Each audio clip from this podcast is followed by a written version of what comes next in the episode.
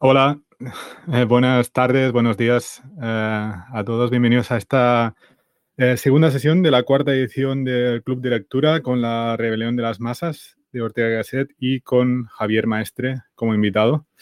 Em, hoy vamos a, vamos a charlar sobre el libro, vamos a probablemente tocar más la segunda parte y mm, lo estábamos un poco hablando ahora antes de empezar a grabar con Javier. Em, Javier nos va a hacer una pequeña introducción a, a esta obra y al, y al, autor y creo que es importante, lo hemos estado hablando, también para los que escuchéis quizá este, esta charla en un futuro y, aún no es eh, leído el libro, eh, es bueno eh, tener este, este, background antes de, de, empezar porque es una obra un poco especial.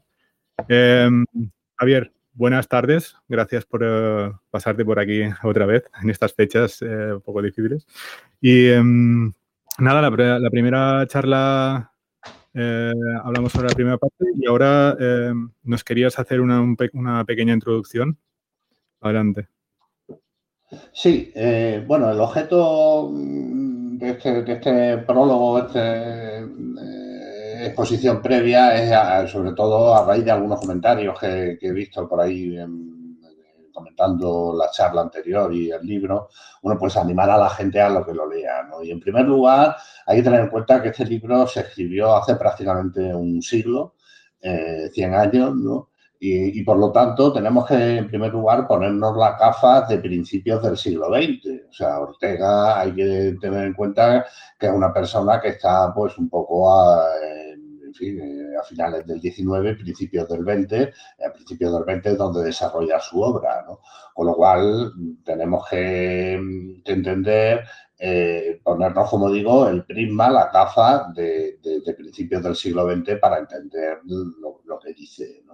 Eh, aunque haya, y, y, pero a pesar de, de, esa antigüedad del libro, de hace casi 100 años, sí que es verdad que toca aspectos que, como ya vimos en la anterior charla, de una rabiosa actualidad. Pero también es verdad que, que muchas de esas perlas están dispersas a lo largo de la obra.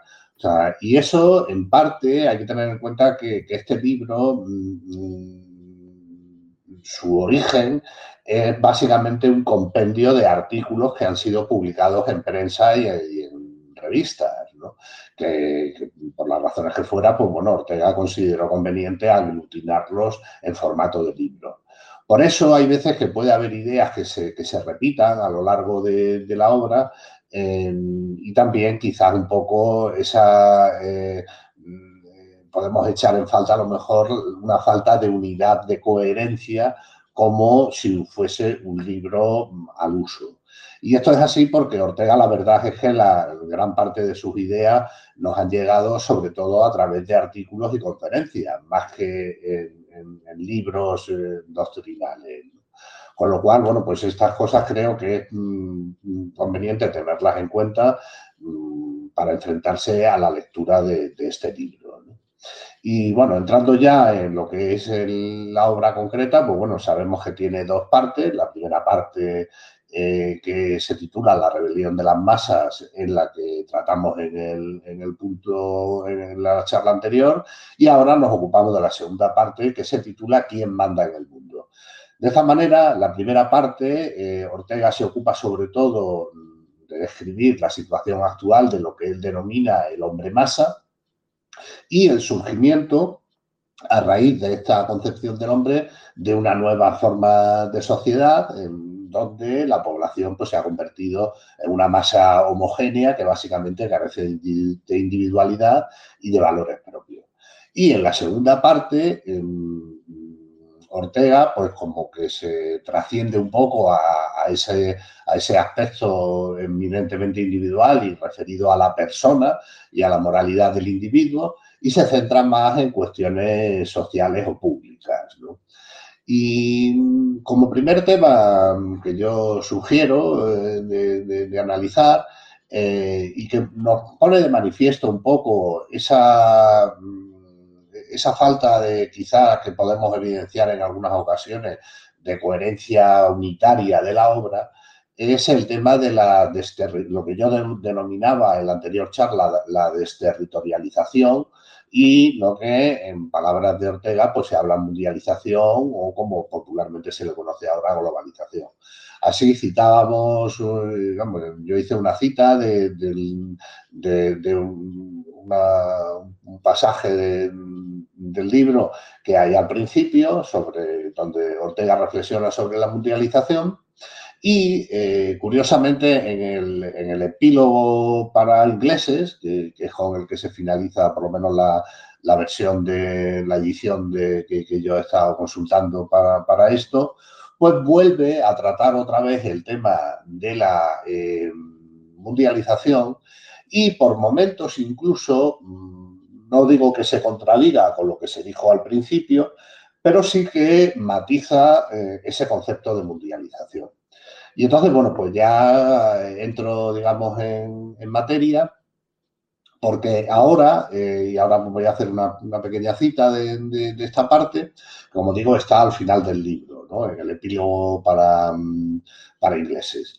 Eh, y ahora ese, lo que, esa descripción que hizo al principio em, pues, nos explica que por momentos la tacha como de exageración, como de entusiasta anticipación, cuando no una mera ilusión. Y, ahora ya mm, os digo lo que, lo que comenta Ortega. Nos dice, desde hace casi un siglo se habla de que los nuevos medios de comunicación han aproximado los pueblos y unificado la vida en el planeta. Eso más o menos es lo que nos vino a decir al principio de la obra.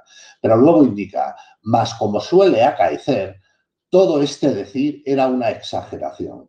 Casi siempre las cosas humanas comienzan por ser leyendas y solo más tarde se convierten en realidades. En este caso, bien claro, vemos hoy que se trataba solo de una entusiasta anticipación cuando hablaba de la mundialización. Y más específicamente, cuando habla de las comunicaciones, nos dice que ese desarrollo de las comunicaciones ha provocado en el hombre la ilusión de que en efecto está en otros pueblos o en, en su absoluta inmediatez. Dicho de otra forma, bueno, luego ya engancha con lo que sí que dice al principio de la obra, ¿no? Dice que la vida pública universal, el tamaño del mundo súbitamente se ha contraído, se ha reducido.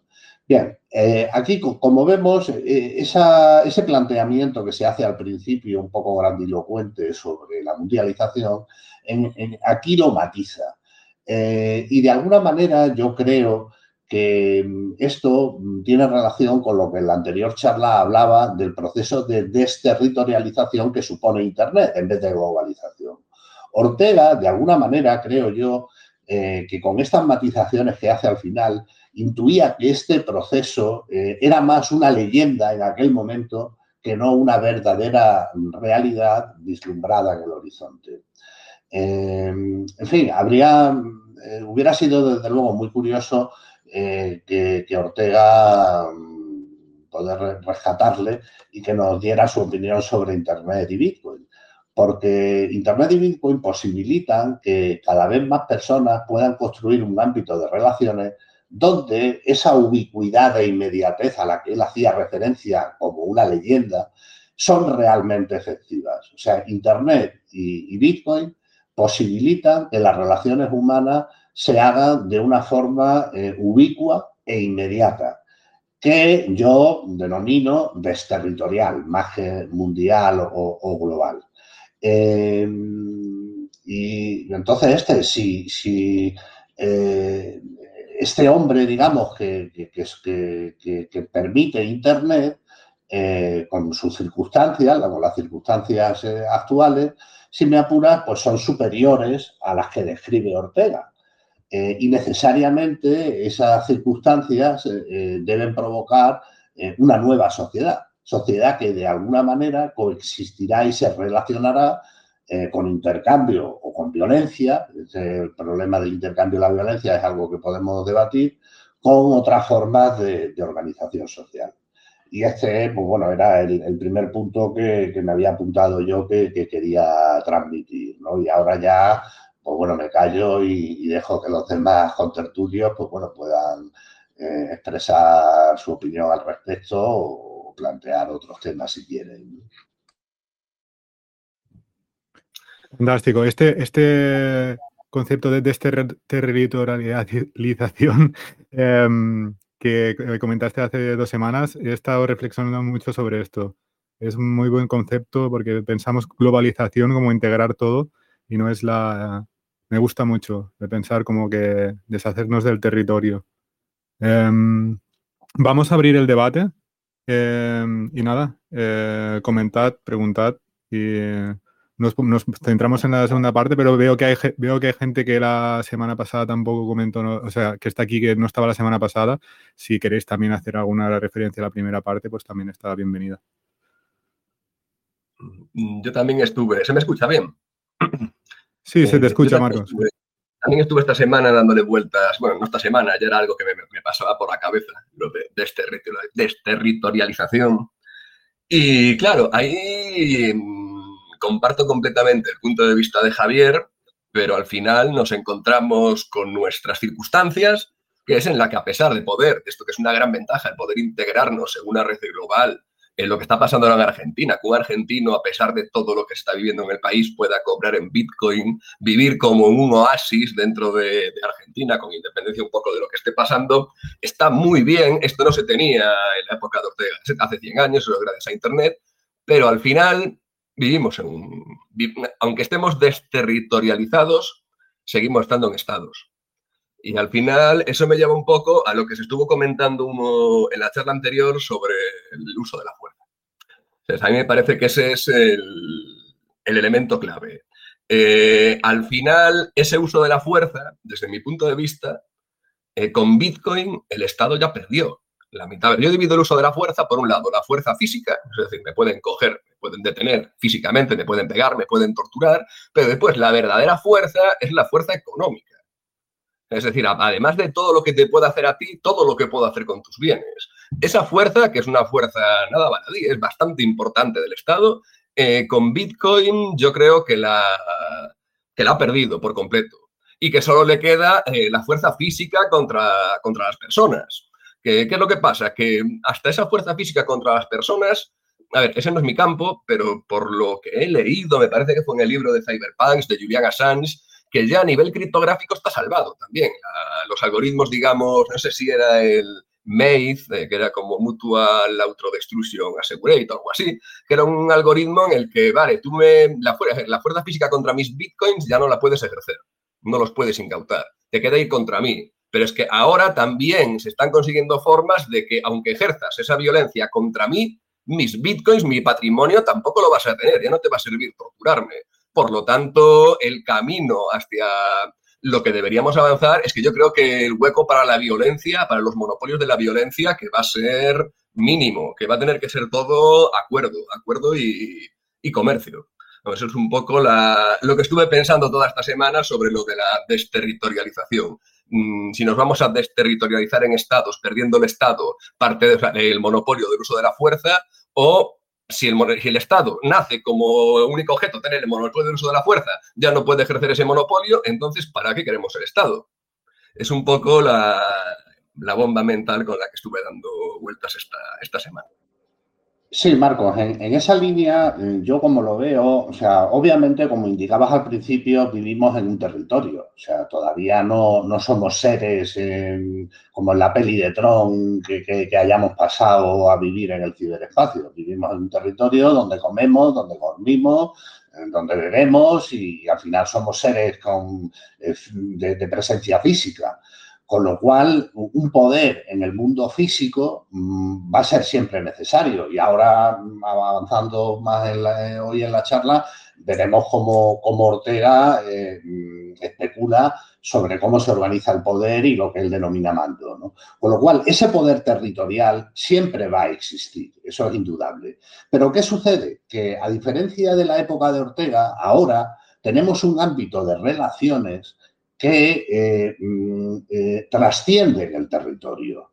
Eh, con Internet vimos que la información, esa ubicuidad, él hablaba así de una forma muy metafórica, que en la campiña bética se veían pasar témpanos de hielo a la deriva, hablando de una expedición a la Antártida y demás y tal. bueno, pues eso que en aquel momento se empezaba a intuir con, con el desarrollo de las comunicaciones, Eh, bueno, pues ahora es efectivo, ¿no? Con Internet se hace efectivo lo que es el tema de las comunicaciones. Pero ¿qué sucede?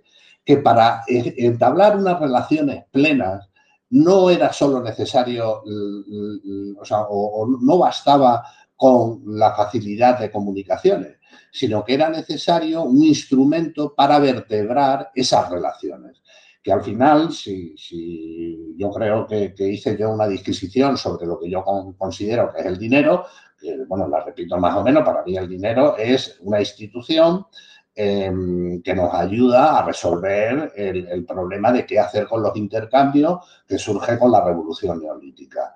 Entonces, ¿qué pasaba? Que eh, con Internet teníamos eh, un ámbito de relaciones de comunicación, pero nos faltaba ese ámbito de relación, o sea, eh, nos faltaba una institución para poder transmitir valor dentro de ese ámbito nuevo desterritorial que hemos creado.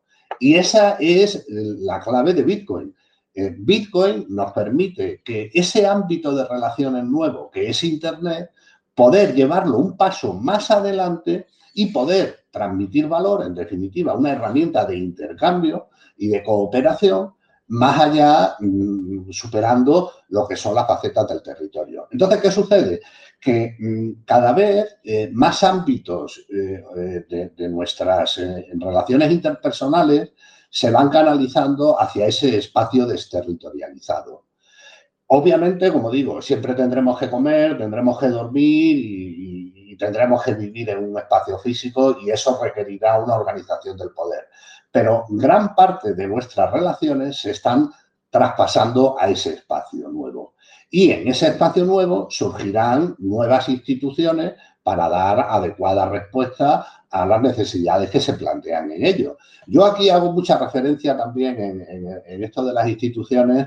Eh, como sabéis, yo, en fin, llevo muchos años, del año 90 metido en rollos de Internet, ¿no? Y en aquel momento lo que me llamó mucho la atención fueron los nombres de dominio. Los nombres de dominio, eh, al final, son una nueva forma de identificación de iniciativas humanas que surge en un entorno desterritorializado como es Internet, cosa que no habíamos tenido hasta entonces. Entonces, eh, el, Bitcoin es algo parecido, porque probablemente la primera institución de una cierta trascendencia a que dio lugar Internet fue precisamente un sistema de identificación que es básico para la comunicación entre personas. Siempre que, hay eh, una comunicación tiene que haber un sistema que identifique a las partes que intervienen en esa comunicación. Y eso mm, dio lugar, esa necesidad de identificar a los interlocutores en una comunicación, dio lugar en Internet a el sistema de nombres de dominio, que realmente es un entramado institucional. Eh, de, una cierta envergadura. Eh, y luego, por otro lado, en cuanto a, em, lo que hacía referencia al, tema de, la violencia del Estado, obviamente mm, mm, tienes toda la razón, Marco, ¿no? O sea, mm, eh, Bitcoin lo que nos permite es eh, una forma de relacionarnos donde cambian las reglas de juego. Y ya el Estado, el ejercicio de esa violencia, igual que en otros ámbitos, como han explicado, en fin, otros autores en otras obras, eh, por ejemplo, el tema de los ciberataques, oye, pues un chaval, y eso hay películas que ya anticipaban esto, como juegos de guerra, ¿no? Un chaval desde el garaje de su casa, pues puede poner en patas arriba a un Estado. Eso hasta ahora era impensable. Pensemos, por ejemplo, que en, Estados Unidos es muy curioso, vamos, yo no soy, no me gustan mucho las armas, ¿no? Pero empecé a estudiar esto cuando cuando veía tanto interés en los Estados Unidos en el derecho a portar armas, pues bueno, lo estuve un poco investigando, ¿no? ¿Por qué esta manía? Y esta manía surge porque la, manera en que, en que los estadounidenses justifican el derecho a portar armas no es eh, solo el defenderse de eventuales agresiones de otros congéneres, sino incluso el defenderse frente al propio Estado en el caso de que el Estado se extralimite. Claro, esto eh, podría ser mm, factible en el siglo XVII o siglo XVIII, pero eh, ahora mismo ninguna persona puede competir con la violencia del Estado, hasta que llegó Internet. Y cuando llegó Internet, oye, vemos gente como eh, Julian Assange o Snowden o Ulrich, son personas individuales o el mismo Satoshi Nakamoto, si admitimos que es una persona. Son personas individuales que son capaces de poner en jaque y de darle la vuelta al sistema de, la violencia y de chantaje que actualmente regenta el Estado.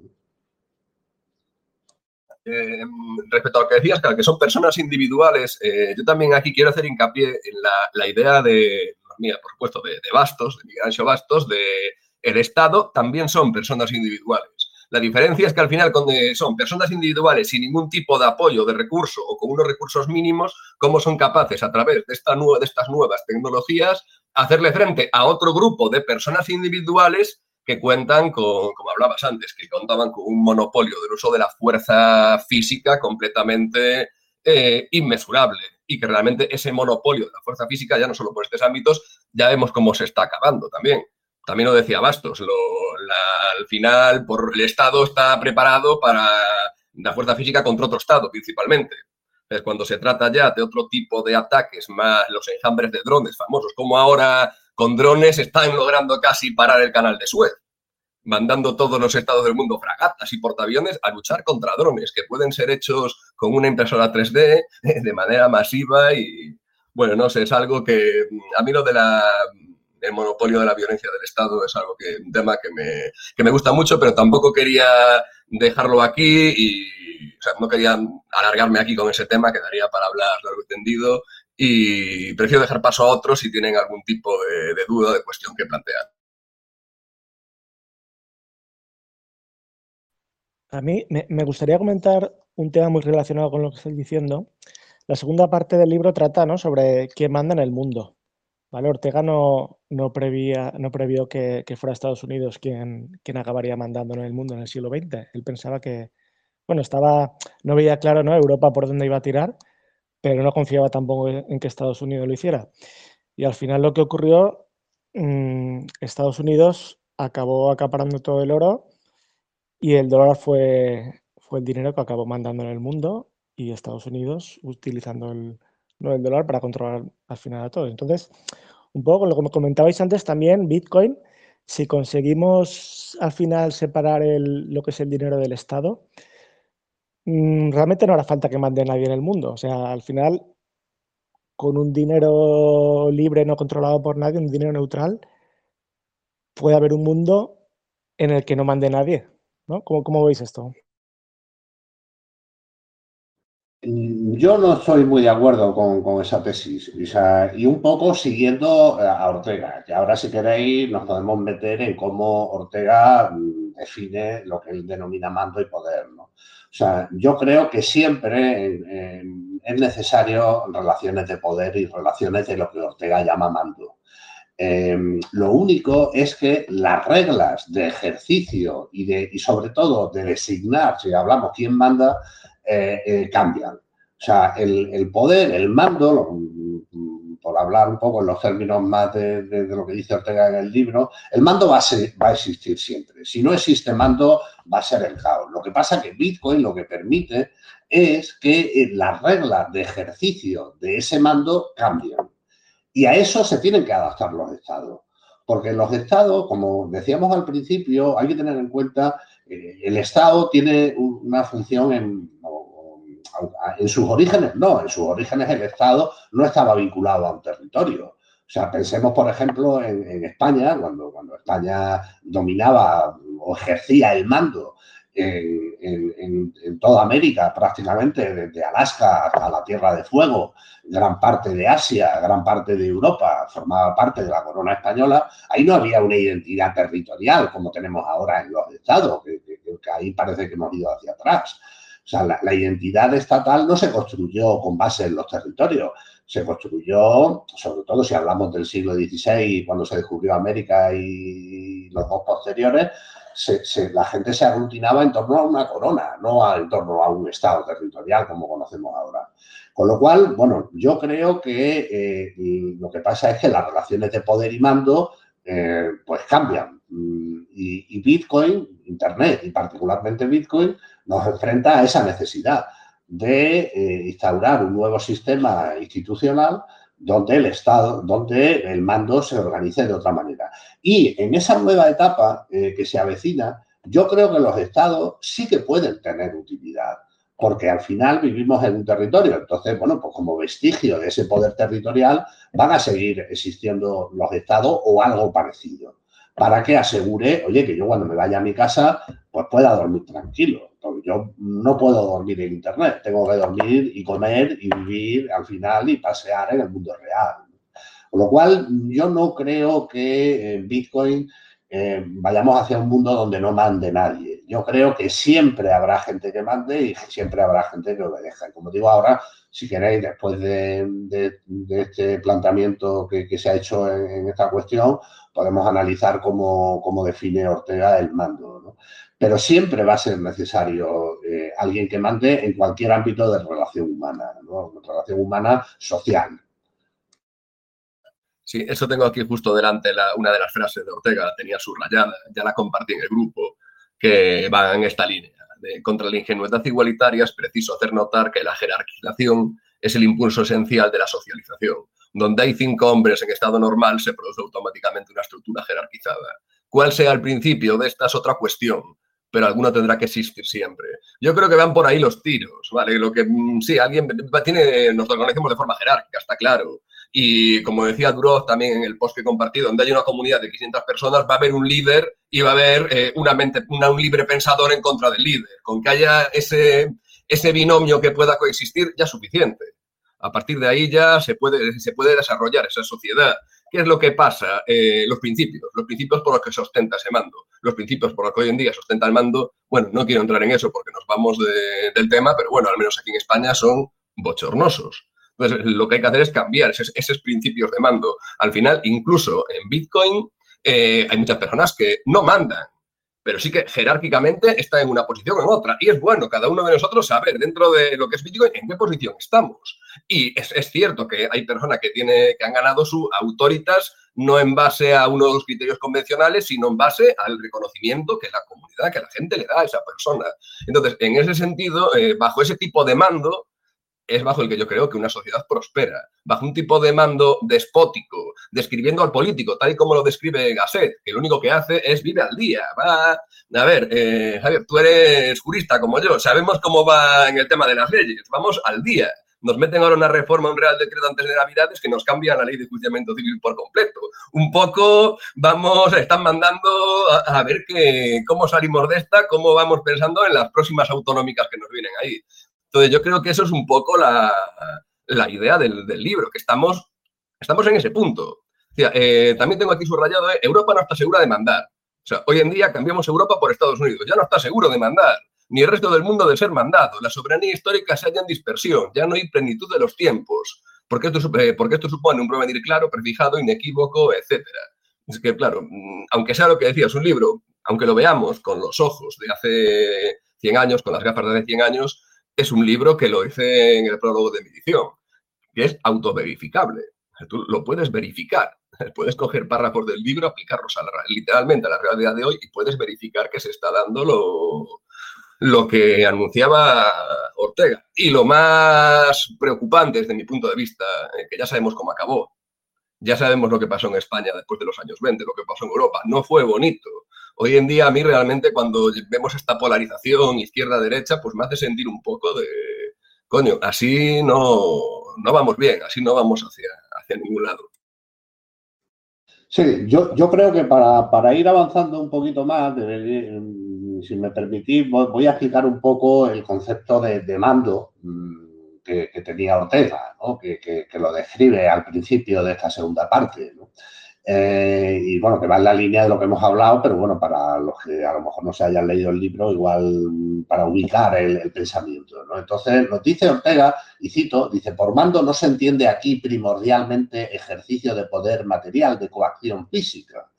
Eh, y luego, para que veáis un poco lo claro que él lo tenía, dice, porque aquí se aspira a evitar estupideces, por lo menos las más gruesas y palmarias. A mí me dice mucha gracia esta frase porque bueno, considera que eh, equiparar mando con coacción física es una estupidez. Entonces, entonces, ¿él a qué se refiere? Y sigo con la cita. Dice, esa relación estable y normal entre los hombres que se llama mando no descansa nunca en la fuerza, sino al revés, porque un hombre o grupo de hombres ejerce el mando, tiene a su disposición ese aparato o máquina social que se llama fuerza.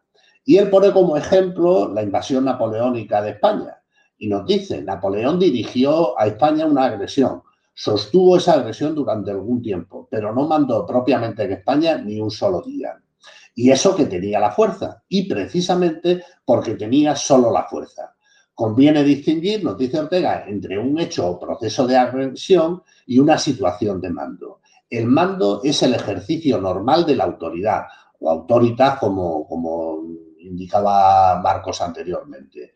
El mando consiste, nos dice luego en otro párrafo más adelante, en una presión que se ejerce sobre los demás, eso sí, pero no consiste solo en eso. Si fuera solo esto, sería violencia. Y luego, en, otra reflexión que hace Ortega, vincula mando con la opinión pública. O sea, mm, nos dice que, y aquí también cito, dice, dice que el mando se funda siempre en la opinión pública. Y luego dice, es curioso porque dice, siempre, hoy, como hace 10 años, entre los ingleses como entre los botocudos. Eh, es curioso esta referencia a los ingleses y los botocudos, porque los ingleses, eh, luego en el epílogo para, para, o sea, sí, en el epílogo para ingleses habla del pacifismo inglés del que se hablaba en aquella época. ¿no? El, Ortega considera al pueblo inglés como el más pacífico en los términos en los que él comentaba el pacifismo, ¿no? lo que nosotros podríamos hablar a lo mejor la flema inglesa o, esa manera de, ser particular de los ingleses. ¿no? Y, la, y pone eh, por un lado los ingleses y por otro lado los potocudos, que potocudos la verdad es que no sabía lo que era. He tenido que buscarlo y es un término eh, que se utiliza por los portugueses para unos indígenas de Brasil que se caracterizan precisamente por su violencia. Hablamos de que la manera de relacionarse los humanos es o bien con el intercambio o bien con la violencia. Bueno, pues pone los dos ejemplos, digamos, de la época máximos de esos dos eh, polos por un lado los ingleses, supuestamente, todavía mucho que discutir, ¿no? pero supuestamente el, paradigma de la cooperación y del intercambio, y los potocudos como paradigma de la violencia eh, como forma de relación. Bueno, pues dice que tanto en los ingleses como en los potocudos, el mando siempre se funda en la opinión pública. Luego, mm, y bueno, y para entender también particularmente el tema de los ingleses, Em, eh, hay una curiosidad en, Inglaterra que, que, evidencia un poco esa particularidad de, las Islas Británicas, del Reino Unido, y es que el Reino Unido no tiene constitución, a diferencia de la inmensa mayoría de los países del mundo. No tiene una constitución escrita como tenemos en España, en Estados Unidos, en Francia, o en fin, en la inmensa mayoría de los países. Es una constitución no escrita, un conjunto de normas y principios eh, que tienen una gran flexibilidad de adaptación a la realidad y a las circunstancias. Eso es algo que, bueno, que Ortega evidencia luego en, el libro. Pero bueno, pero volviendo al tema de la opinión pública, eh, acabo con, un par de citas más, ¿no? Nos dice, el hecho de que la opinión pública es la fuerza radical que en las sociedades humanas produce el fenómeno de mandar es cosa tan antigua y perenne como el hombre mismo. La ley de la opinión pública es la gravitación universal de la historia política. Hoy otra última cita. La soberanía de la opinión pública, lejos de ser una, aspiración utópica, es lo que ha pasado siempre y a toda hora en las sociedades humanas. Y un poco como colorario a, esta reflexión sobre el mando, eh, Ortega nos dice, mandar no es gesto de arrebatar el poder, sino tranquilo ejercicio de él. Mando significa, y ahora ya conectamos con, el tema de, también de, la opinión, la prepotencia de una opinión. Y luego, conectándolo con el hombre masa, lo que nos dice es que una sociedad dividida en grupos discrepantes, las opiniones quedan recíprocamente anuladas y vamos al caos. Y bueno, y eso a mí me lleva, yo siempre he dicho que en la situación actual, eh, en España, por ejemplo, mm, eh, en la época de los visigodos, había eh, una cierta, un cierto parlamentarismo, que eso está poco estudiado sobre los ingleses, sobre todo, que, se consideran los padres del parlamentarismo, eh, pues bueno, eh, omiten estas cuestiones, ¿no? Pero, en España teníamos parlamentos o, cortes o como lo queramos llamar, movimientos asamblearios mucho antes que en Inglaterra, ¿no? ¿Y qué pasa? Que en la época, por ejemplo, de los visigodos, pues cuando uno Eh, perdía las elecciones, el rey de turno perdía las elecciones, pues le cortaban el cuello y ponían a otro. Eh, y sin embargo, ahora, si un presidente pierde las elecciones, pues le dan una paguita vitalicia. Eh, que el Estado tiene mando porque tiene fuerza, pero en realidad es al revés. Tiene mando porque, volviendo al tema, conectándolo con el tema de la opinión pública, el Estado actual tiene mando o, las personas que, detentan el poder en el, Estado tienen mando porque consiguen que creamos una narrativa, una película, que y, hoy día de forma mayoritaria son ideas ilusorias, como la democracia, eh, el calentamiento global, cambio climático, emergencia climático y cualquier otra expresión que se les ocurra cuando la realidad va en contra de, de esas tesis. Eh, pues las vacunas mm, covidianas, que no se corresponde, eh, nos venden el nombre de vacuna cuando eso en realidad es un tratamiento experimental, no es una vacuna, las perspectivas de género y sexo, el blanqueo de capitales y financiación del terrorismo que admitimos como mantra para eh, guardar nuestra libertad de relaciones económicas, o el fútbol en última instancia. Son ideas que parecen surgidas espontáneamente en los individuos, pero que son menos pretextos de los que ejercen la fuerza y de momento tienen el mando. Eh, pero claro, hay que tener en cuenta que los que detentan el mando eh, realmente, y, un poco siguiendo las tesis de Ortega, no son los culpables. Eh, como decía, creo que, comentaba en, en, la anterior charla, los que ejercen el mando se aprovechan de la situación del individuo como hombre masa. Fijaos lo que Ortega nos dice que de puro sentirse libres, exentas de toda trabas, se sienten vacías, refiriéndose a las personas. Entonces, cada persona, y eso es lo que también Bitcoin nos enfrenta a ello, eh, como por ejemplo con el tema de la autocustodia, el individuo, cada persona es responsable de la situación en la que nos encontramos. Y hay que devolverle al individuo esa responsabilidad eh, que hemos ido mm, eh, relajándonos en, favor de un ente estatal que lo único que quiere es parasitarnos. Sí que es verdad que es un fenómeno que se retroalimenta, ¿no? O sea, la, decadencia moral del individuo que tratamos en la primera parte de la obra, eh, pues realmente eh, los que detentan el poder se dan cuenta de ello y retroalimentan esa situación dándonos pie a que nos enfrentemos con, discusiones pueriles como puedan ser las del fútbol eh, o con ideas eh, eh, que son más un, mito como, como la descarbonización y demás para que realmente no haya un debate plural en la opinión pública y ellos manejan al final la opinión pública. Pero bueno, todo esto tiene un límite y yo creo que estamos llegando a ese. Porque aquí también tengo otra cita, que es el, gobierno que surge de la opinión pública del hombre masa, es como Ortega decía, soy un modo normal de gobierno que es impuesto por las circunstancias, es decir, por la urgencia del presente, no por cálculos del futuro.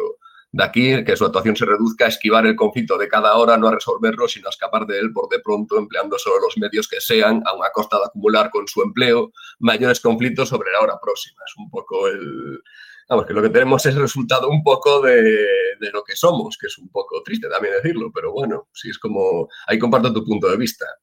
¿Sabes? El Estado lo que, bueno, las personas que dirigen el Estado lo que hacen es aprovecharse de lo que ya hay, como, haría cualquier clase de gobernante que se haya leído un mínimo del Príncipe, por ejemplo.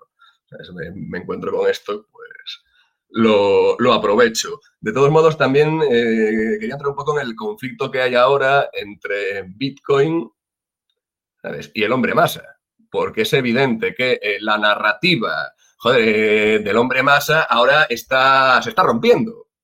¿sabes? Y, Bitcoin, como dice Antonopoulos, Internet es una máquina de narrativas.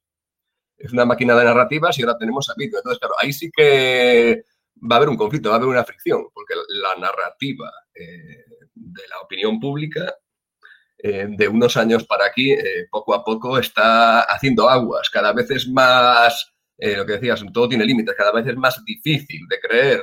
hay muchas personas que están ahora mismo en una situación que, de, disrupción. No sabe, me, quiero creer la narrativa oficial, pero es que lo que yo percibo a mi alrededor, mis circunstancias, digamos, no tienen nada que ver con lo que me están, ni mis problemas son los que me están, los que supuestamente me dice que son los problemas de mi situación.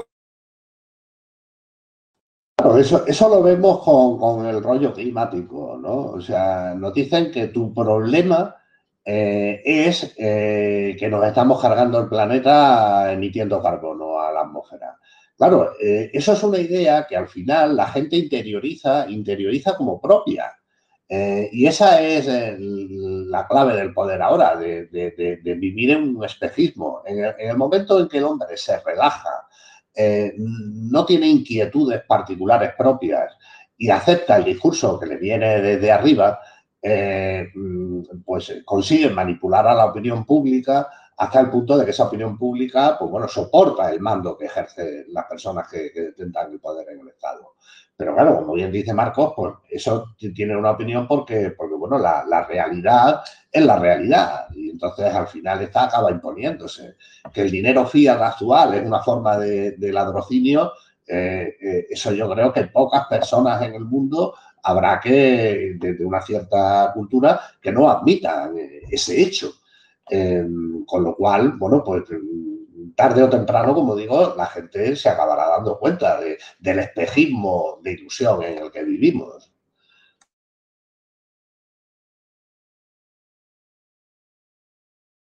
A ver si no nadie con más cosillas por ahí. Bueno, dale, dale, Entropy, dale.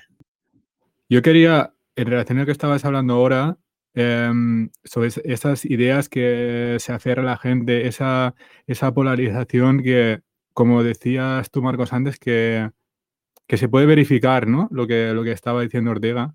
Y yo creo que hemos llegado al, al pic, ¿no? A, la cúspide de esta, de esta polarización y este aferrarse a ideas que, que quizá no reflexionamos mucho en, en, ellas y nos vienen así dadas y uno se aferra ahí Em, esto lo, lo, dice en el, en el punto 7 de Quién manda al mundo, que, es que habla de las cabezas claras, y es uno de los, de los tres que me ha parecido más bonitos de la segunda parte.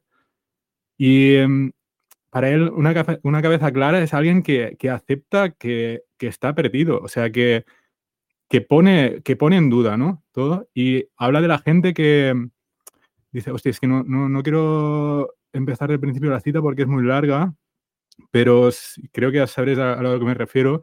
Dice, habla sobre la gente que, que no quiere confrontarse, ¿no? No, quiere, no, quiere, mm, no quiere preguntarse y acepta lo, dado, como lo estábamos diciendo antes. Dice, em, a ver, a ver dónde engancho. Dice, pero si analizáis someramente esas ideas, notaréis que no reflejan mucho ni poco la realidad a que parecen referirse. Y si ahondáis más en el análisis, hallaréis que ni siquiera pretenden ajustarse a tal realidad. Todo lo contrario, el individuo trata con ellas de, interceptar su propia visión de lo real, de su vida misma, porque la vida es por lo pronto un caos donde uno está perdido. El hombre lo sospecha, pero la Tierra encontrarse cara a cara con esa terrible realidad y procura ocultarla con un telón fantasmagórico, donde todo está muy claro. Dice, le trae sin cuidado que sus ideas no sean verdaderas, las emplea como trincheras para defenderse de su vida, como espavientos para ahuyentar la realidad. El hombre de cabeza clara es el que se libera de esas ideas fantasmagóricas y mira de frente a la vida y se hace cargo de todo lo que, de, que todo en ellas es problemático y se siente perdido. Como esto es la pura verdad, el que, el que lo acepta ya ha empezado a encontrarse, ya ha comenzado a descubrir su auténtica realidad, ya está en, en lo firme. Instintivamente, lo mismo que el náufrago buscará algo que agarrarse, y esa mirada trágica, perentoria, absolutamente veraz, porque se trata de salvarse, le hará ordenar el caos de su vida.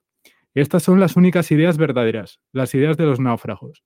Lo demás es retórica, postura, íntima farsa. El que no se siente de verdad perdido se pierde inexorablemente, es decir, no se encuentra jamás, no topa nunca con la propia realidad. Es una cita un poco larga, pero eh, quería decirla porque es uno de los que me ha, gustado la segunda parte. Ya lo hablamos la, sesión pasada, pero yo creo que esto, esto ha, ido a más, y sobre todo con, lo, con el con ahora eh, las redes sociales, el titular, el cogerse a una idea, el comprar un paquete ideológico, ¿no? Yo creo que esto ha ido, o sea, es, el, como el tope ya, es el culmen de esta, de esta idea. No sé qué pensáis. Sí, yo estoy totalmente de acuerdo. De hecho, yo también tenía subrayado, digamos, esa parte que han leído, porque es de una vigencia total. O sea, el hombre más actual eh, busca más pretextos, que se, mueve más por razones, lo que yo denomino razones de conveniencia en vez de razones de convicción. Em, y, eso sí que es verdad que estamos en una fase aguda, em, exacerbada de ese fenómeno y, que ya no da más de sí. Yo creo que, ese camino eh, orteguiano que describía Ortega está llegando a un punto sin retorno en el cual necesariamente o, volvemos a la barbarie y al caos de, siglos atrás o, realmente hay que modificar el, esquema de pensamiento individual, no ya colectivo, sino el individual, para avanzar eh, en el progreso de la sociedad. De todos modos, también comentaba Ortega que, aunque estoy, también la tenía marcada el hombre, lo del hombre de cabeza clara, eh, la verdad también dice Ortega que realmente son tiempos de dejarse llevar por la masa. Es, muy duro tratar de mantener la cabeza clara en, estos tiempos y, muchas veces eh, parece que te da más, que tiene más desventajas que, que ventajas. De hecho, muchas veces me acuerdo de una tía abuela que me decía siempre, de tú vete con la misa, vete con los de la misa y vuelve con los del mercado.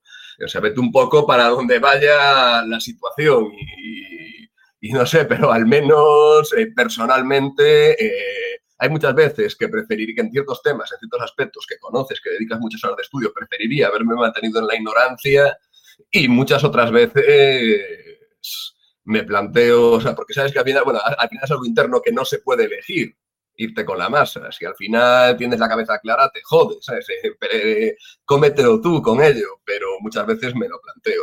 Igual hubiera sido mejor no haber desarrollado esas inquietudes y desde un punto y desde un principio haberme llevado, dejado llevar con la masa. No sé, eso también es algo que me hizo, me hizo pensar mucho este libro sobre, sobre eso. Hombre, si tú al final decides eh, aceptar el discurso masa, por decirlo de alguna manera, em, vale, pero tienes que ser consciente de lo que estás haciendo. O sea, yo creo que, Ortega lo que, lo que nos dice es que tenemos que ser conscientes de nuestra situación.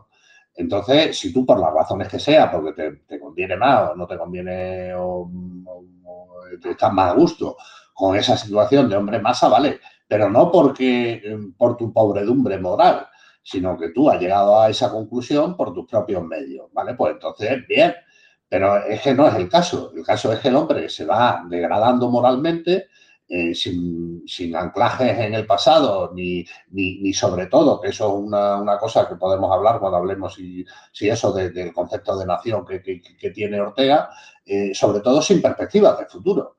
Y, y un poco por, por, zanjar, bueno, no por zanjar, sino la cuestión que creo que había planteado Álvaro, lo de Europa y Estados Unidos y demás, hay que tener en cuenta que, para Ortega yo creo eh, que Estados Unidos y la América hispana eh, no son más, o sea, forman parte de la civilización europea, aunque no estén en Europa, pero comparten los valores y las culturas y tal, sobre todo la América hispana eh, que además de la española, bueno, pues se incorpora la, cultura autóctona previa, ¿no? O sea, se enriquece en ese sentido la España americana, eh, entonces, bueno, pues cuando hablamos de, si ahora hablamos de Europa, yo siempre hablaré de, la civilización europea, eh, comprendiendo a ella tanto la Europa continental como la Europa americana, por decirlo así.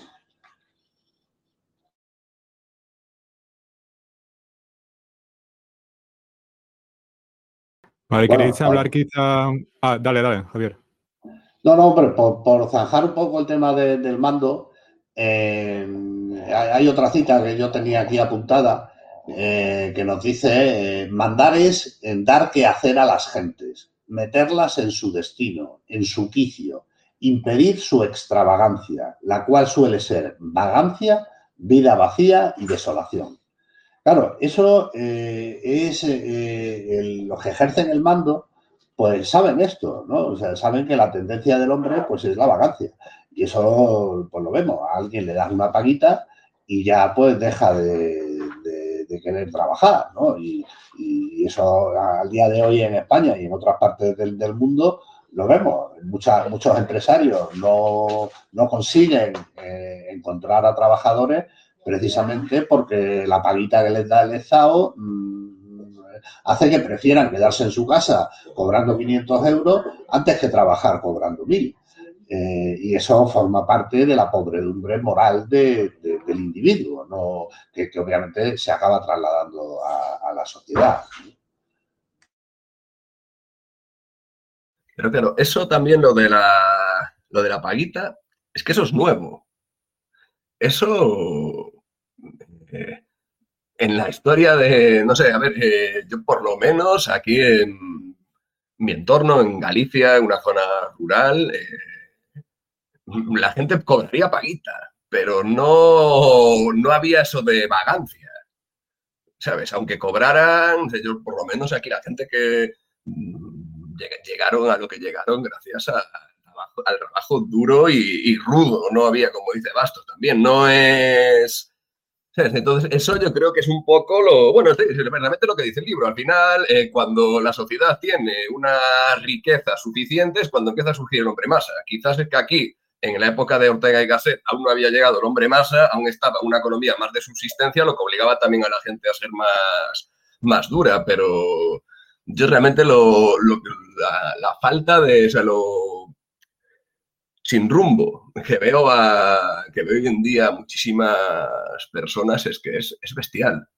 Es bestial, es que le, parece que le da igual eh, estar que no estar. Es un, no sé, es una situación que, que a mí, eh, criado en otro tipo de valores, no deja de, sorprenderme. Esa, esa, en líneas generales, la poca, pocas ganas de hacer nada. ¿sabes? Es que no sé, no sé.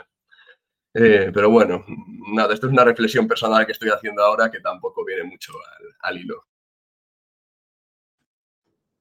Yo os comparto otra, otra idea eh, vinculada un poco con Bitcoin. Eso es un, vamos, no, es exactamente una cita de, Ortega, son, cosas que he leído por ahí, ¿no? Ahora mismo no recuerdo mm, dónde leí esto, ¿no?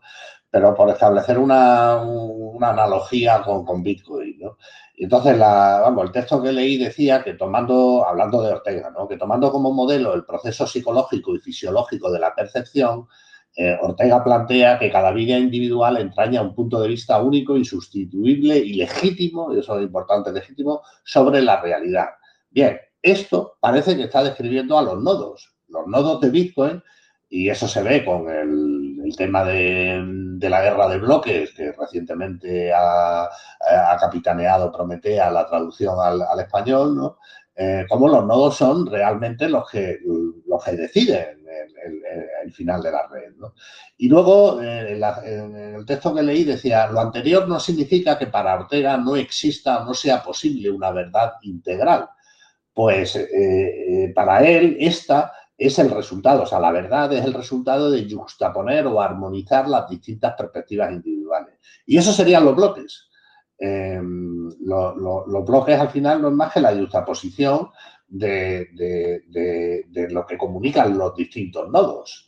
Eh, con lo cual, pues bueno, desde esta perspectiva, Bitcoin está muy anclado en la naturaleza humana, por decirlo de alguna manera. Esto es un poco una paja mental, pero bueno, que, igual venía a cuento el, trasladarla a este foro. ¿De dónde era la cita? ¿Te acuerdas del artículo? Es que no me lo he apuntado. Eh, copié y pegué la cita, pero vamos, si... si pero es del libro, es del libro. Eh, no, no, no, no. Lo que he leído de tomando como modelo el proceso psicológico y fisiológico y tal no es del libro exactamente. Es de un artículo hablando de Ortega. Es de un artículo ah, vale, vale, vale, vale, vale. Ya era para tomar nota solo, para echar un vistazo después. A ver si sí, vamos, no, no, no, no, apunté donde, vamos, si, si tienes interés lo busco y te lo paso. Nada, nada, ya, ya por la idea un poco, ya, le preguntaré a ChatGPT o alguno de estos que me, que me orienten un poco a ver por dónde suele estar eso. Oh, pero hay que tener cuidado con ChatGPT, ¿eh? Ya, ya, ya. Pero bueno, para alguna cosa. hice, algunos experimentos con, con ChatGPT y el libro este, y, le pregunté algunas cosas y demás, y bueno, y fallaba más que una escopeta feria, ¿eh? O sea, porque claro, a lo mejor en otro libro ChatGPT sí te puede ayudar, ¿no? Pero en este, que está tan dispersas las ideas, eh, es complicado. ¿eh? ChatGPT se hace la pizza un lío con Ortega. ¿eh? Ortega hubiera sido un buen hacker de la inteligencia artificial de ChatGPT. Buenísimo. Bueno, eh, volviendo a lo, que, a lo que se ha comentado antes de que, en España el tema del poder y del mando es, en fin, está patas arriba. Hay un par de citas que, a mí me, han llamado la atención. Eh, y, bueno, y una de ellas nos dice, esto ya sí es una cita del libro, dice España, eh, una nación que vive desde hace siglos con una conciencia sucia en la cuestión de mando y obediencia. Y nos dice luego que todas las naciones han atravesado jornadas en las que aspiró a mandar sobre ellas quien no debía mandar. Pero un fuerte instinto les hizo concentrar al punto sus energías y expeler aquella irregular pretensión de mando rechazaron la irregularidad transitoria y reconstruyeron así su moral pública. Y nos dice, pero el español ha hecho lo contrario. En vez de oponerse a ser imperado por alguien, sea, por quien su íntima conciencia rechazaba, ha preferido falsificar todo el resto de su ser para acomodarlo a aquel fraude inicial. Y a mí me, mm, me, daba, digamos, eh, curiosidad lo que él decía como fraude inicial. O sea, ¿a, qué se refería Ortega en relación con España, particularmente con ese fraude inicial? Y estuve reflexionando, digamos, le pregunté al ChatGPT y el ChatGPT no tiene ni idea. Eh, y he estado buscando a ver si alguien ha escrito sobre este fraude inicial, a ver si se refiere a un hecho histórico concreto y tampoco lo encontré. Porque claro, mm, en un hecho histórico concreto pensé, oye, pues igual se refiere a cuando vino Carlos I que era, mm, eh, vamos, un tío criado en Flandes que ni siquiera sabía español eh, y que dio lugar a, a, la primera revolución que fue fallida, ¿no? pero de corte del estilo de la, bueno, no de la francesa, pero bueno, pero parecido, que fue la revuelta de los comuneros de Castilla. Eh, entonces ahí realmente vino a ejercer el mando en España una persona que era totalmente foránea a, España, ¿no? Una persona que, vamos, que no era española, ¿no? Eh, tenía eh, ancestros españoles, pero que, no era española, ¿no? No sé si se refería, o, igual no se refería a ningún hecho concreto, sino simplemente a la idiosincrasia española, ¿no? O, por ejemplo, cuando se pasó de la, de la dinastía de los Habsburgo a la dinastía de los Borbones. También podría ser a lo mejor que pensara en ello.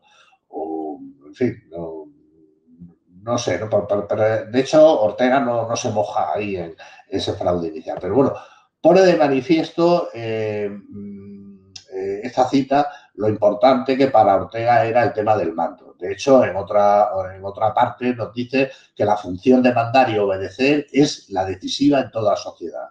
Como ande en, esta turbia la cuestión de quién manda y quién obedece, todo lo demás marchará impura y tormentemente. Y eso realmente es una situación, en fin, que en España hemos vivido eh, en los siglos pasados y sin apuras en el actual durante mucho tiempo, ¿no? Y con, consecuencias muy perniciosas.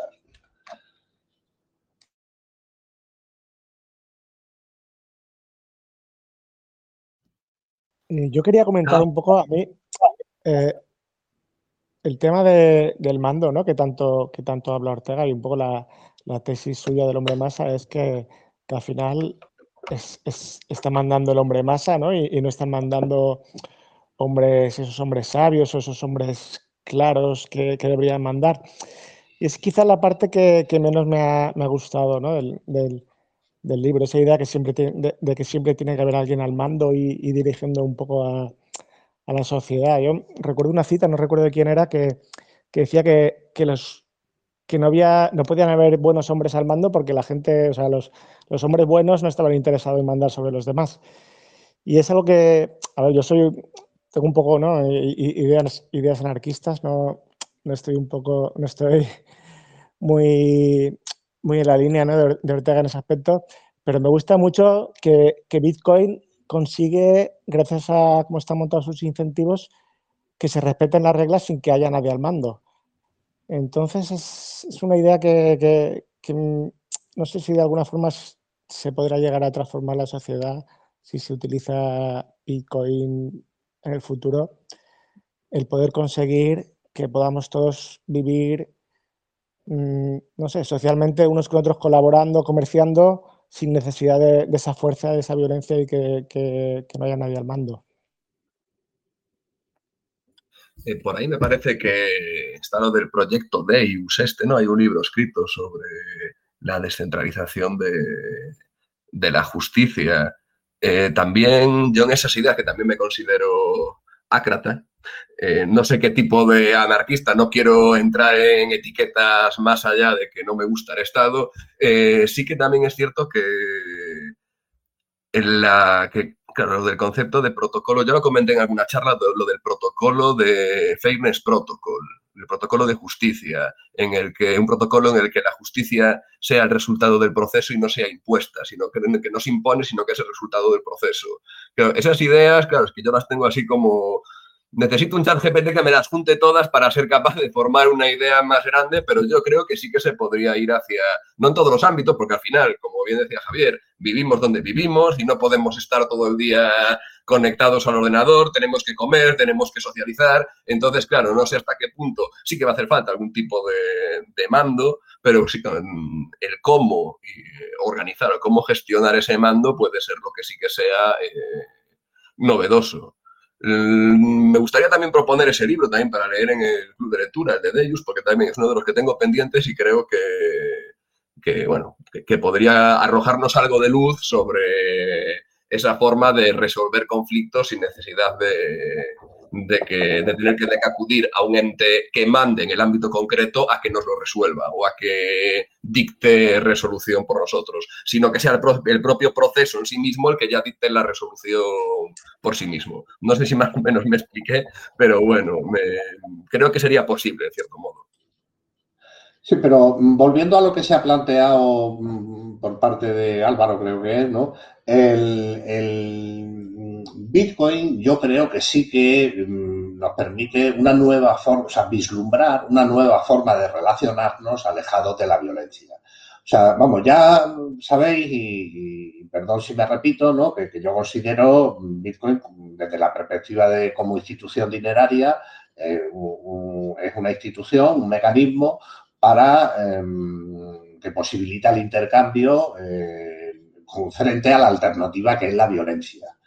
Eh, y Bitcoin es, en ese sentido es el, resultado de 10.000 años de investigación y desarrollo. Entonces, desde esa perspectiva, Bitcoin va a influir eh, y va a configurar eh, como una realidad sobre la que tenemos que construir nosotros nuestra actividad, em, la forma de relacionarnos en el futuro.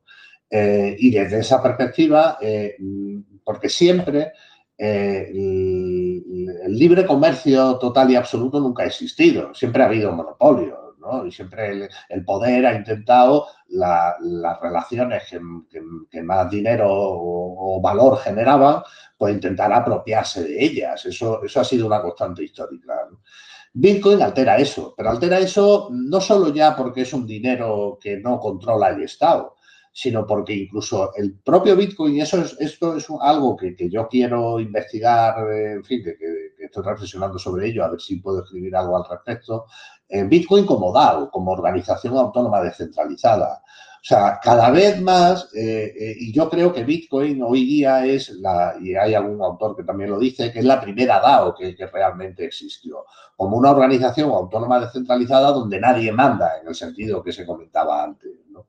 Eh, Bitcoin va a posibilitar eso, va a posibilitar, más allá del dinero, eh, la, posibilidad de establecer relaciones sin mando. Eh, ahí estoy de acuerdo, pero siempre va, a haber un, mando en, otros ámbitos de, la sociedad. Sí que es verdad que, que Bitcoin nos va a permitir esas relaciones sin mando en cada vez más ámbitos, pero no es realmente una relación sin mando. Lo que pasa es que el mando está codificado en, el código de, Bitcoin. ¿no? Pero bueno, cualquiera lo puede modificar y puede crear otra cosa. Pero ¿qué pasa? Que esa otra cosa que, se modifique mm, no va a tener las cualidades que tiene Bitcoin y por lo tanto al final los individuos que, formamos parte de la sociedad pues acabarán rechazándolo. Pero sí, Bitcoin permitirá unas relaciones eh, cada vez sin menos mando, pero el mando yo creo que no va a desaparecer. Siempre va, vamos a necesitar algún, tipo, algún tipo de mando. Es que, de hecho, muchas, eh, históricamente, muchas veces se confunde lo que es la anarquía con la ausencia de mando. Cualquier sociedad anárquica eh, estaba estructurada jerárquicamente. Incluso el ejemplo que tenemos en España, el de la corporación Mondragón, que no dejaban, de ser anarquistas cooperativistas, eh, y que, como, como, dato curioso, floreció dentro de una dictadura, lo que es curioso lo que puede hacer la autoorganización, incluso eso estaba estructurado de, de alguna forma.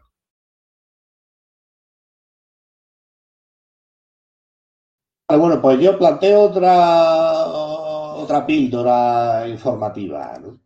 Y es eh, vinculado con el tema de que hablábamos de, de, la opinión pública y del egoísmo.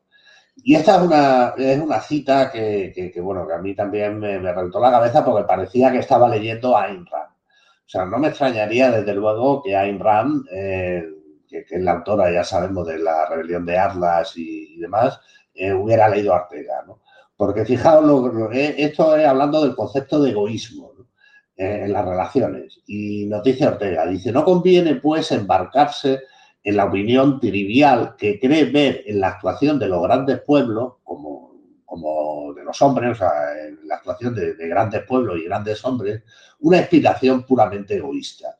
No es tan fácil como se cree ser puro egoísta y nadie siéndolo ha triunfado jamás.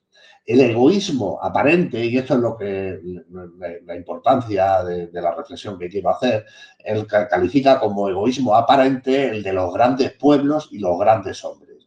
Y nos dice que ese egoísmo aparente es la dureza inevitable con que tiene que comportarse quien tiene su vida puesta a una empresa. Y esto es el manantial de, Ayn Rand. Bueno, Ayn Rand se la conoce sobre todo por la rebelión de Arla, que bueno, que también quiero hacer una pequeña reflexión sobre este libro, ¿no? Pero el manantial, eh, eh, que creo que es anterior a la, rebelión de Arla, pero que va en la misma línea, el hay una película además muy buena con, creo que Eric Cooper, que es el que hace de protagonista, y eh, está genial la película y creo que, que refleja muy bien el libro es un arquitecto que se sale un poco de los moldes eh, de la época, que plantea eh, edificios y estructuras muy futuristas y cuando en una época en, lo que es, eh, sobre todo está ambientada la ciudad de Nueva York, en una época de los grandes rascacielos, del origen de los grandes rascacielos, cuando lo que mm, predominaba era la idea neoclásica, de líneas muy rectas, hacer moles así poco impersonales y demás. Y entonces, bueno, pues eh, eh, este arquitecto se revelaba frente a esa situación convencional de la época. y entonces, ¿ahí qué sucede? Que la gente le tildaba de egoísta, de que mm, él, bueno, pues iba a su bola, como quien dice, y no se preocupaba de la sociedad. Eh, y él llevaba a gala eso, y hay un discurso final en un juicio que le montan, que, bueno, no voy a hacer spoiler, pero que es bestial, es, de, a la altura del discurso de, ¿cómo se llama?, del mexicano de, la rebelión de Atlas, ¿no? Eh, no, ¿cómo era? Da, Conti, ah, no, Da Conti. Da Conti o Da Conti, sí, eh, Anconia. de quién hablo, ¿no? ¿Eh? Francisco Anconia, ¿no? Exactamente, el, empresario mexicano del cobre. ¿no? Bien, bueno, pues en, esta frase que he leído de Ortega parece enteramente eh, sacado del libro de manantial de, de, Ayn Rand, o que Ayn Rand hubiera leído a Ortega antes de escribir el, manantial. ¿no? Y ya por último, para acabar con esto, con la rebelión de Alda, a mí siempre es un libro que me ha llamado mucho la atención el, el título. Porque claro, en, inglés es Atlas Shrugged, en fin, no sé exactamente muy bien la, pronunciación, ¿no? Eh, porque hace referencia al mito griego de Atlas, que sostenía sobre sus hombros eh, la bóveda celestial, aunque en la iconografía popular actual lo que sostenía era el mundo, ¿no? O sea, admitimos que, Atlas lo que sostenía era el mundo, eh, entonces, claro, la rebelión no, como que no cuadra mucho, eh, porque el, término inglés de es, es encogerse de hombros. Entonces, claro, la traducción real era, o sea, la traducción, una traducción más fiel sería, más que la rebelión de Atlas, el encogimiento de hombros de Atlas. Es decir, Atlas se encoge y deja de sostener el mundo.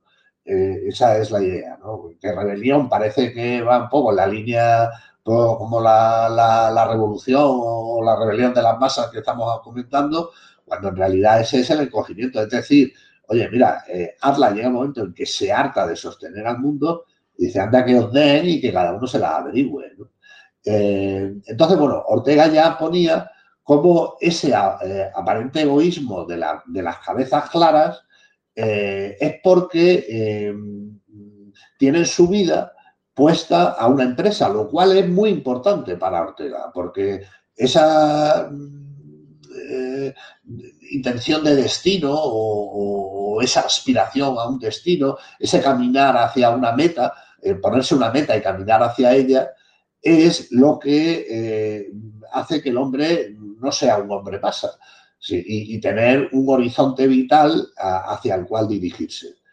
¿Y qué pasa? Que en, el, mundo actual en el que vivimos de, de hombres masa, pues resulta que se da la paradoja de que el que ve más allá es calificado de egoísta.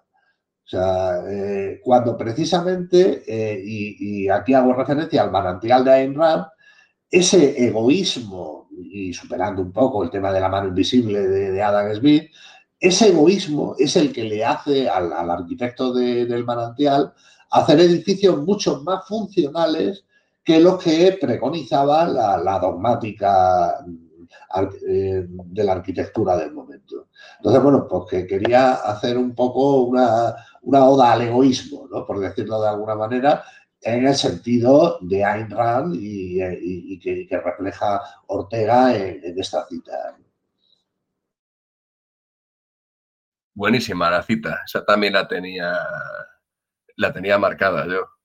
Y es que es eso, realmente sí que hay eh, grandes hombres que el egoísmo, que precisamente fueron considerados egoístas por, por dedicarse a la empresa a la que se propusieron, sea la empresa buena o mala, pero por lo menos tenían una finalidad a la, que, a la que llegar, que ella es mucho mejor que andar a la deriva, como decía Ortega, que andaba el hombre masas sin, vamos, un poco a asvelas vir, como decimos por aquí, por el norte. Tenía una frase también relacionada con Bitcoin, estoy aquí a ver si la encuentro, era una cita sobre, sobre el dinero que era que decía lo de que el dinero manda cuando ningún otro principio manda. Y eso realmente, ¿cómo lo vinculo con Bitcoin? Eh, por el interés que levanta. Eh, para, hay para la masa, digamos, el dinero eh, en euros, en dólares que tiene Bitcoin es lo que manda, es lo importante. no, ven más, no ven más allá del dinero, no ven los verdaderos principios que estamos, que estamos viendo desde que, bueno, desde que empezamos este club de lectura y, algunos de nosotros desde, desde antes. Entonces, cuando leí eso, dije, claro que sí, en Bitcoin el dinero, el precio manda cuando la gente no ve los principios o el potencial que hay, que hay detrás. Pero la cita en concreto, ¿cuál es? Eh, a ver, la estoy buscando, la tenía, es que me parece que es de, es que la versión que, que, bueno, que, descargué yo te traía algunos apéndices a mayores, me parece que es de uno de los apéndices que dice que, te lo puedo mirar ahora, lo tengo aquí, el dinero manda, el, dinero no manda más que cuando no hay otro principio que mande. Y después dice más adelante, durante un momento, en el siglo XVI, en Holanda, el hombre más envidiado era aquel que poseía cierto raro tulipán. Me parece que es de Dinámica del tiempo, los escaparates mandan. Es un artículo que tenía en el apéndice de, mi edición.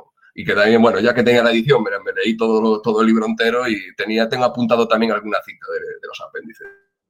Sí, pero desde luego en la rebelión de las masas, Ortega no habla de los tulipanes.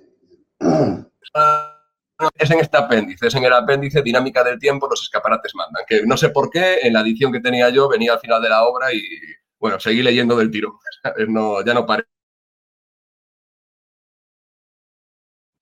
Claro, en el tema del mando, por, cerrar un poco este tema, es básico lo que él dice de, la opinión pública. O sea, yo también siempre he pensado que, que,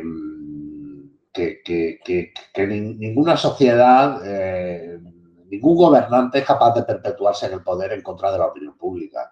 Con lo cual, el gobernante eh, se tiene que preocupar muy mucho de la opinión pública, no en el sentido de lo que dicen los periódicos y las teles, sino de, las ideas o principios que asumen como propios las personas que integran esa sociedad. Eh, eso es básico. Entonces, eh, ¿qué pasa? Que ante el hombre masa es muy fácil mandar al hombre masa, porque es muy fácil manipularle eh, ante una ausencia de moralidad y de, un destino, de una meta de su vida, es muy fácil alterar esas percepciones o esas pensamientos o principios intrínsecos que tiene el hombre interiores y por lo tanto perpetuarse en el poder. Eh, pero claro, como hemos hablado, todo tiene un límite y yo creo que ese límite estamos, llegando a él. Eh, de todos modos, claro, eh, ahora que se acerca fin, fin de año, un añito más, ya con las coñas de hace más de 10 años que, que estoy en esto de, siguiendo esto de Bitcoin, eh, y lo que me di cuenta es de lo poco, lo poco que tenemos en cuenta a medio plazo. O sea, realmente somos muy cortoplacistas. Valorando este año, bueno, la década, la última década, un poco donde estábamos, parece que estamos siempre en el mismo momento, pero, coño, con la, eh, visto en perspectiva, eh, pasaron ya 10 años, lo que se puede considerar medio plazo ya, quizás. Una persona ya es una parte importante de su vida. Y, quizá que, esto que vemos ya tan evidente de que esto ya está llegando a un límite, es que ese límite pueden ser otros 20 años más, tranquilamente. Estaríamos hablando de un periodo de 30 años que en la historia no es nada. Entonces yo últimamente me estoy con eso de los lapsus temporales. Eh, es que creo que eso, que solo estamos, somos demasiado también cortoplacistas y, y eso, como decía Antonio Paulus en uno de los vídeos, eh, está claro que el dólar es un fraude, está claro que el valor del dólar va a ir a cero, pero también está claro que pueden pasar unas cuantas décadas antes de que esto eh, estalle. Unas cuantas décadas para nosotros ya es lo que nos, queda de vida. A ver, yo, yo pongo el ejemplo para expresar esa idea, Marcos, eh, el fuego y la rueda. O sea, el, fuego, desde que hay vestigios de que el hombre usaba el fuego mm, sin, sin, dominarlo del todo, o sea, es decir, cuando, cuando el hombre tenía que ir eh, de, sitio al sitio cuando era nómada todavía, ¿no? Y, no sabía cómo hacerlo, tenía que mantener el fuego. Y ahí recomiendo, no sé si lo, dije en la otra charla, la película de En Busca del Fuego. Eh, y se veía como había un tío en la tribu que era el que se encargaba de mantener el fuego vivo, porque en el momento en que el fuego se apagaba, hasta que no cayera un rayo cerca y se generara un incendio, la gente se quedaba sin fuego. Bueno, pues desde ese momento hasta que hay vestigio desde que, el hombre eh, aprendió a hacer fuego, pasaron, me parece que en torno a un millón de años. O sea, ojo al dato, ¿eh? Desde que se descubrió la utilidad del fuego para calentarse, iluminarse y cocinar, hasta que el hombre consiguió eh, hacer fuego, pasaron un millón de años. Y la rueda, mm, otra, otra de las cosas, o sea, siempre pensamos que, la, que, la primera aplicación práctica de la rueda pues, es la, rueda de carro, ¿no? para, desplazarse, y eso no es así. Los primeros vestigios, que, coincide más o menos con la revolución neolítica, es con, era la rueda del alfarero. O sea, la, primera aplicación práctica del invento de la rueda fue un torno de alfarero para poder dar formas a, a las vasijas. Esa fue la primera y creo que tardaron en torno a 300 años más o menos en eh, que empezaran a utilizarse como, ruedas de carro. Con lo cual, bueno, eso nos da una idea de que, de que, los avances tecnológicos, y como ya he dicho en alguna otra ocasión, es un avance tecnológico, eh, pues al final tardan, ¿no? O sea, en, que, haya una conciencia social de la importancia de esa, del mismo. Con lo cual estoy contigo, Marcos. O sea, eh, en 10 años han pasado muchas cosas, eh, pero no sabemos realmente los años que tardará esta nueva realidad en, imponerse.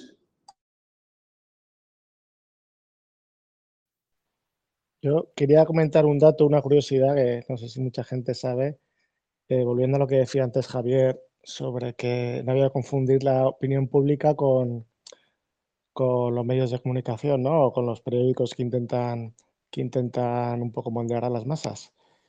Eh, Ortega, bueno, casi toda su obra fue publicada en, periódicos. Su padre también estaba muy vinculado a, varios periódicos de, de final del siglo XIX, principio del siglo XX. Y no sé si sabéis que el hijo de Ortega y Gasset es, el fundador del diario El País, también fundador de Prisa, ¿vale? Bueno, ahí, dejo el dato. Pues ah, curioso, curioso dato, no lo sabía yo, muy, muy ilustrativo, sí. Bueno, pues yo, si os parece, comento otra cosa eh, que bueno, que es eh, una idea ahora sería políticamente incorrecta, e igual si esto lo publicamos en YouTube eh, no, nos echas para atrás el, vídeo, ¿no? Y es hablar de la esclavitud. en el, creo que es en el epílogo para, para ingleses, Fijaos lo que dice eh, Ortega, ¿no? Dice, bueno, del mismo modo dice, dice, solemos, sin más reflexión, maldecir, que eh, maldecir de la esclavitud, no advirtiendo el maravilloso adelanto que representó cuando fue inventada. Eh, porque antes lo que se hacía era matar a todos los vencidos. Fue un genio bienhechor de la humanidad el primero que ideó, en vez de matar a los prisioneros, conservarle la vida y aprovechar su labor. Claro, esto lo dices ahora y bueno, pues, me imagino, la caterva zurda, fascista, facha, tal, pero, pero, pero ahí, ahí tiene razón Ortega, incluso habla de, de, las tonterías o estupideces que decía Rousseau al, respecto de la esclavitud y demás. ¿no? Entonces, veamos cómo algo que, al día de hoy, obviamente, todo el mundo tiene la conciencia de que es malo, o sea, nadie defiende la esclavitud y no creo que, nadie que oiga este podcast considere que estoy defendiendo la esclavitud, todo lo contrario, ¿no? Pero claro, oye, si a mí me dan a elegir entre cortarme el cuello y trabajar, pues prefiero trabajar, sinceramente, antes de que me corten el cuello. Pero es que la dicotomía que había en aquella época era esa. O sea, cuando un pueblo era vencido, o te convertías en esclavo te cortaban el cuello. No había otra. Entonces, ¿qué pasa? Que los vencedores se dieron lugar, eso lo hacían también por egoísmo, eh, de que era más rentable poner a trabajar a los vencidos que no cortarles el cuello. Eh, y mismamente también, eso yo no sé dónde lo he leído, no sé si en el individuo soberano o en algún otro libro, que hablaba del fin de la esclavitud. El fin de la esclavitud se, produjo, entre otras cuestiones, no por, una, por, un altruismo de los gobernantes, no, no, no, sino porque se vio que eh, se podía extraer más riqueza de los trabajadores convirtiéndolos en trabajadores en vez de esclavos. Porque hay que tener en cuenta que el esclavo... Eh, el, amo era el, responsable del, esclavo. Y entonces el amo era el que se tenía que ocupar de alimentarle, de vestirle, de, de, un sitio para dormir. O sea, se tenía que ocupar de, la manutención del esclavo. Y claro, eso cuesta dinero. Y el esclavo, pues bueno, como le iban a mantener, digamos, por establecer una analogía con el mundo actual, tenía su paguita asegurada, pues ¿qué pasa? Que, obviamente tendía a la vagancia. Eh, si él le van a dar de comer, le van a dar de dormir, igual trabaje X o trabaje X menos 5, pues si puedo trabajar X menos 5, trabajo X menos 5. Entonces, ¿qué pasa? Que los amos se dieron cuenta de que ese sistema era ineficaz, que convenía mejor darle un jornal al trabajador eh, y que el trabajador asumiera la responsabilidad de su manutención que no el tener que, estar costeando el, sistema esclavista. O sea, fue una de las razones por las que se acabó el, esclavismo, más que el altruismo este buen rollista que nos quieren vender, ¿no? Eh, con lo cual, digamos, son ideas eh, un poco disruptivas respecto de eh, la dogmática actual. O sea, Ortega consideraba que, la esclavitud, cuando se inventó, joder, cuando se inventó, era algo bueno, era algo beneficioso para los individuos sometidos a ese, a ese régimen. Y bueno, y la historia nos demuestra que hay muchos esclavos eh, que, vivían mejor que muchísimos hombres libres y, había esclavos que, eran eh, los, profesores o, los tutores de, los hijos de los amos y que vivían como, como muchos de ellos. Con lo cual, bueno, pues esto te hace un poco también, eh, estas reflexiones de Ortega, replantearnos dogmas que, tenemos ahora mismo asumidos como de una forma eh, absolutamente certeras eh, y, cuando no es oro todo lo que reluce, ni es todo tan claro como a veces que, que, creemos que es las cosas. Sí, sobre, sobre la esclavitud. Eh, justo te estoy en una de mis lecturas paralelas, estoy poquito a poco con el Quijote y hablaba de eso cuando se encuentra todos los, los galeotes que van a, galeras. Es que hay uno, uno, de los galeotes que, bueno, la segunda vez que estaba, bueno, no te creas que en las galeras del rey se trabaja tanto, solo a veces, voy a aprovechar también, una vez que te acostumbras al bizcocho, que era el pan que estaban en galeras pues más o menos lo llevas bien, voy a, hay mucho tiempo libre, voy a aprovechar para escribir mi vivencia de pícaro, tal, como contaba lo de iba a la esclavitud, pero no era lo peor que le podía pasar. ¿Por qué? Porque lo otro que la otra opción que tenía de ir a galeras era a pena de muerte. Entonces, bueno, pues dentro de lo malo me voy a escribir mi libro a galeras y tampoco te creas que se va a trabajar mucho allí. No, no me acuerdo exactamente cómo, bueno, escrito por Cervantes mucho mejor que contado por mí, pero bueno, era un pasaje que habla precisamente de eso, de que era una, una evolución. Para el condenado era, mira, prefiero ir galeras a comer bizcocho. De todos modos, también al final, eh, si volvemos a los esclavos, uno de, uno de los problemas de la caída de, de, Roma fue precisamente que la falta de incentivos que tenía eh, una ciudad en la que prácticamente la mayoría eran esclavos, que no tenía ningún incentivo en hacer bien el trabajo. De hecho, fue como poco a poco, a medida que el imperio se iba, que Roma iba decayendo, pues cada vez en los trabajos ya se hacían también obligatorios. si eras panadero, te, obligaban a trabajar de panadero, si eras tal, te obligaban a, digamos que ya nacías vinculado a tu trabajo. ¿Cómo acabó después eso? La Edad Media, siervos de la gleba, nacías en el campo, morías en el campo, tenías la obligación de dar tanto y búscate la vida con el alimento, con el fuego con y con todo era mucho más barato para el noble tener un siervo que de lo que era tener un esclavo. Que en cultura de la Edad Media se podían tener ambas cosas, además. Podías tener siervos y además esclavos. Y los nobles optaban por el, por el siervo. Está mirando. Eh, nos vamos ya pasadas la hora y media. Voy a hacer un poco de Grinch aquí aprovechando la, Navidad. Y em, si tenéis alguna cosa más eh, que aportar, la, decimos. Eh, yo quería tratar una cosa con, Javier em, antes de que se acabe esta sesión, para no alargar tampoco mucho más, y es el tema del Estado y de cómo plantea el Estado Ortega y sobre todo su constitución.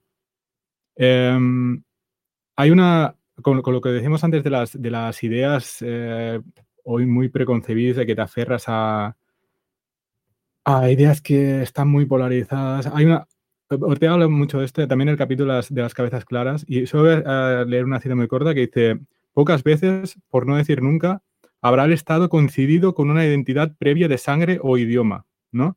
Que hoy en día presuponemos que el Estado o sea, se forma porque, porque tenemos algo en común, ya sea cosas tipo de raza, idiomáticas y tal, y Ortega lo plantea totalmente al revés.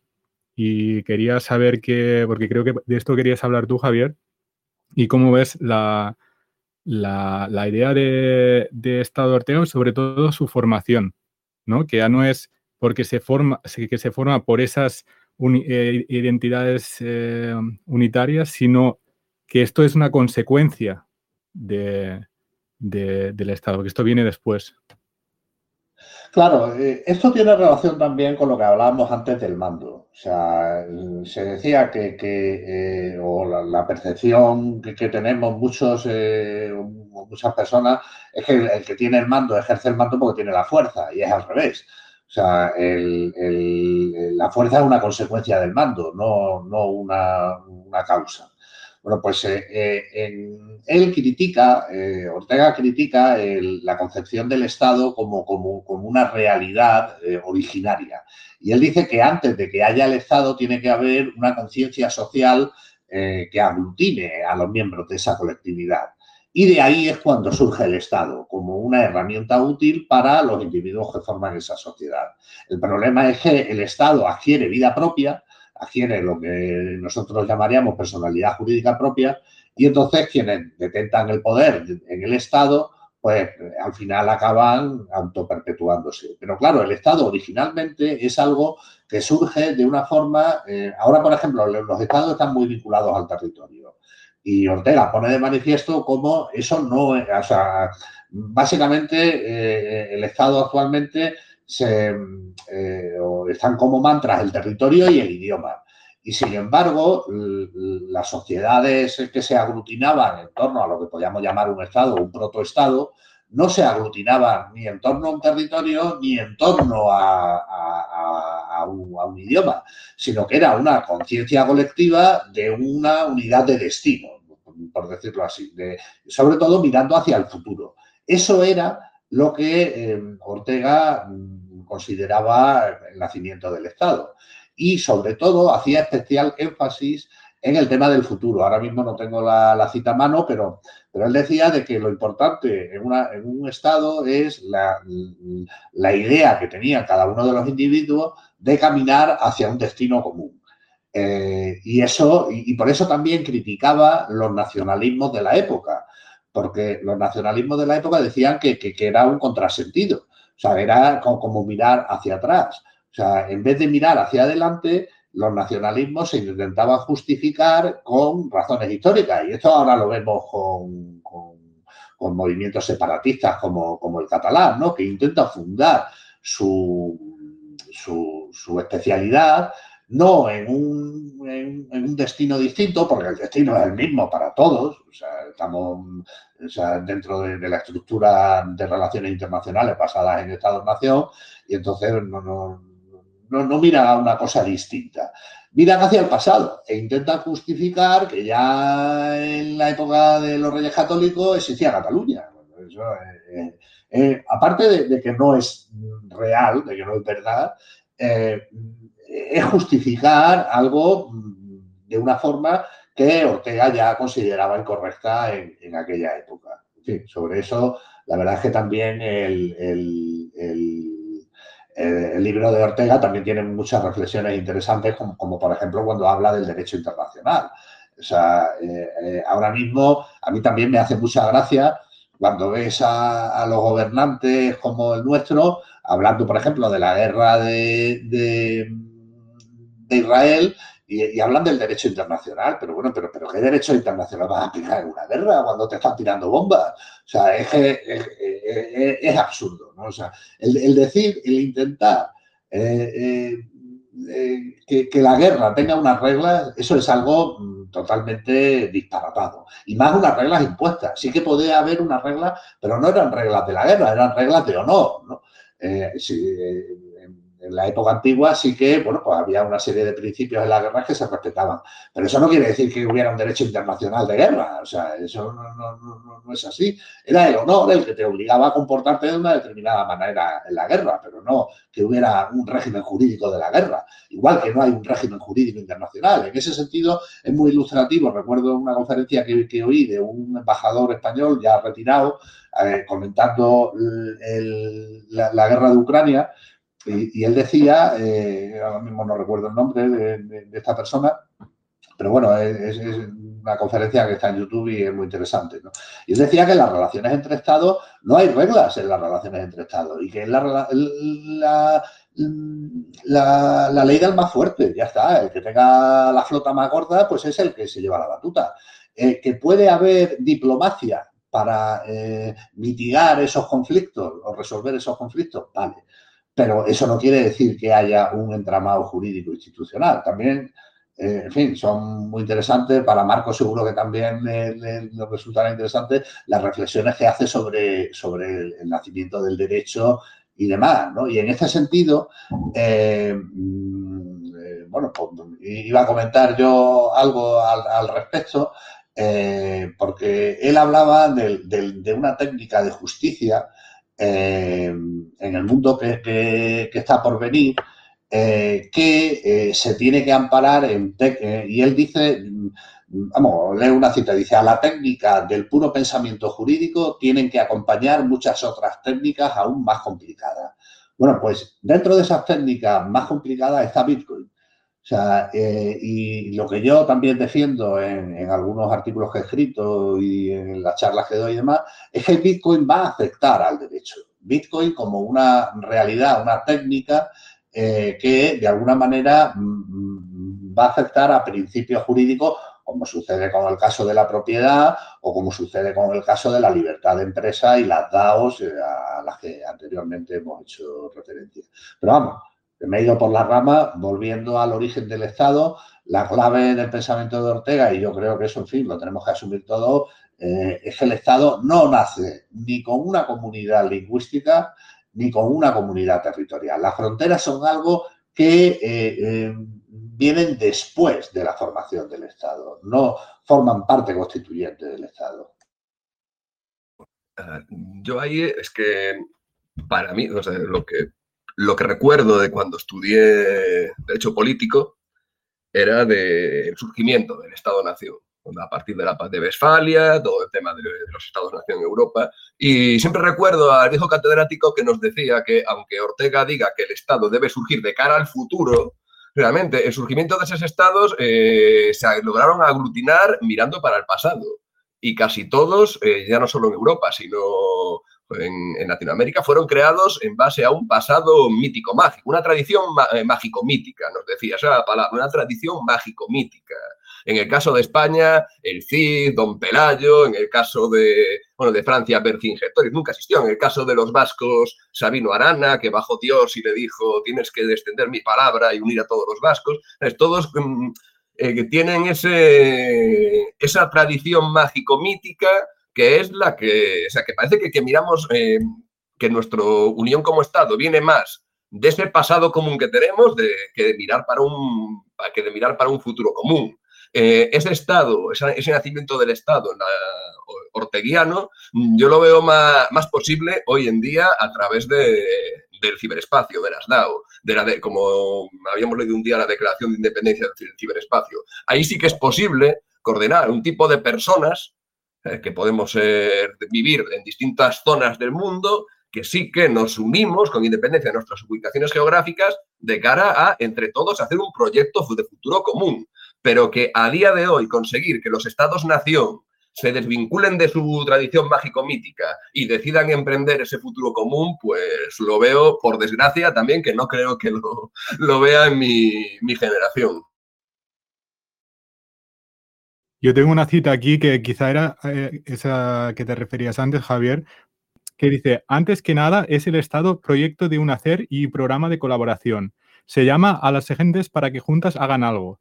El Estado no es consanguinidad, ni unidad lingüística, ni unidad territorial, ni contigüidad de habitación. No es nada material, inerte, dado y limitado. Es un puro dinamismo, la voluntad de hacer algo en común. Y merced a ello, la idea estatal no está limitada por término, término físico ninguno. Exactamente, esa era la, cita a la, que, a la que hacía referencia. O sea, yo estoy con Marcos en que, en que una vez que fijamos, oye, mira, tenemos que, caminar en esa dirección, pues miremos atrás a ver qué justificación encontramos a ese caminar juntos desde el pasado.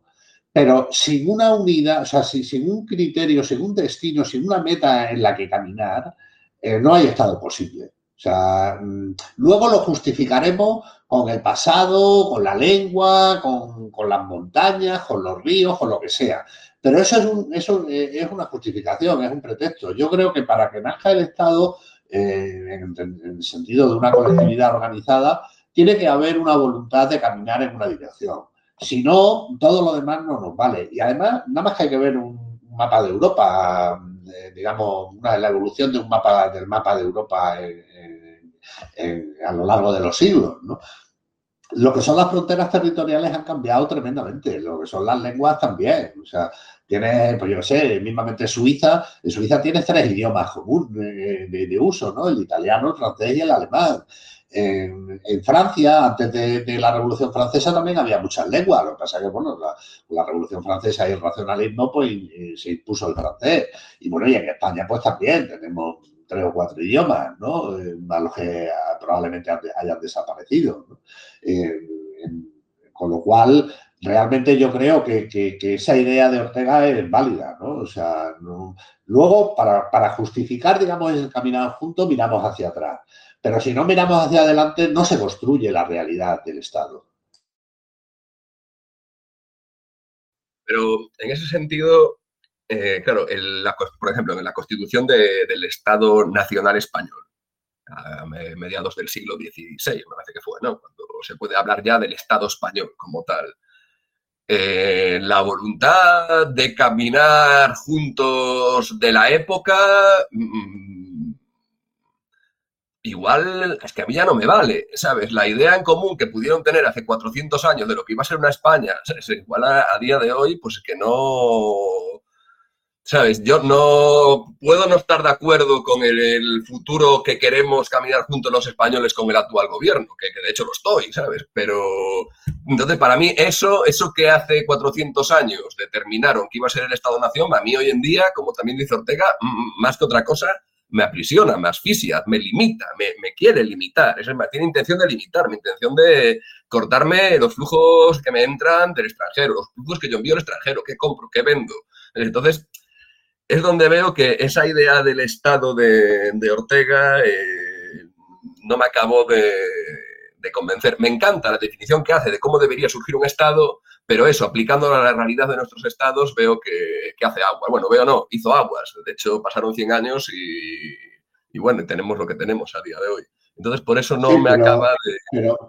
Pero, Marco, tienes que tener en cuenta que estamos en, en, la último, en el último estadio del Estado, por decirlo así.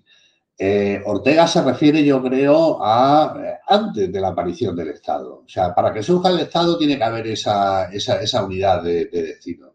Si, no hay esa unidad de destino, difícilmente va a surgir el Estado. Otra cosa es que al final, como bien dices, el Estado, una vez que se constituye y una vez que adquiere personalidad jurídica propia, pues se convierte en un opresor. Eh, que, intenta ah, perpetuarse, ¿no? intenta sobrevivir, intenta que, su existencia se, perpetúe en el futuro. Y ahí sí, es verdad, tiene razón, se convierte en una limitación para el individuo, más que en, algo. Pero yo creo que Ortega está pensando en, las fases previas a la aparición del Estado. De hecho, en alguna de, la parte de la obra habla de, la evolución del Estado e identifica tres fases.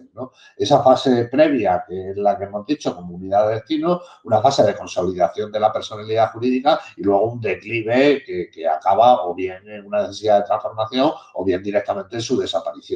Entonces, ahora estamos en ese último estadio, eh, que o se modifica el Estado o directamente va a desaparecer hacia otras formas de institucionalidad, de, hacia de institucionalización. Eh, eh, es algo que, Ortega ya explicaba también. De hecho, la primera parte, ¿no? el último capítulo, habla de esto. Es, dice, el, mayor peligro del Estado. Y habla de esto que estoy diciendo ahora también.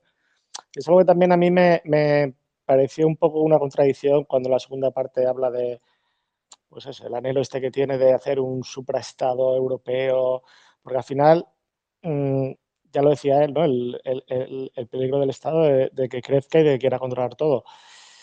Entonces, no sé, es, algo que también me, me, pareció un poco contradictorio esta segunda parte del libro. Sí, pero eso probablemente sea por lo que he dicho de que el libro se ha ido construyendo un poco en modo collage.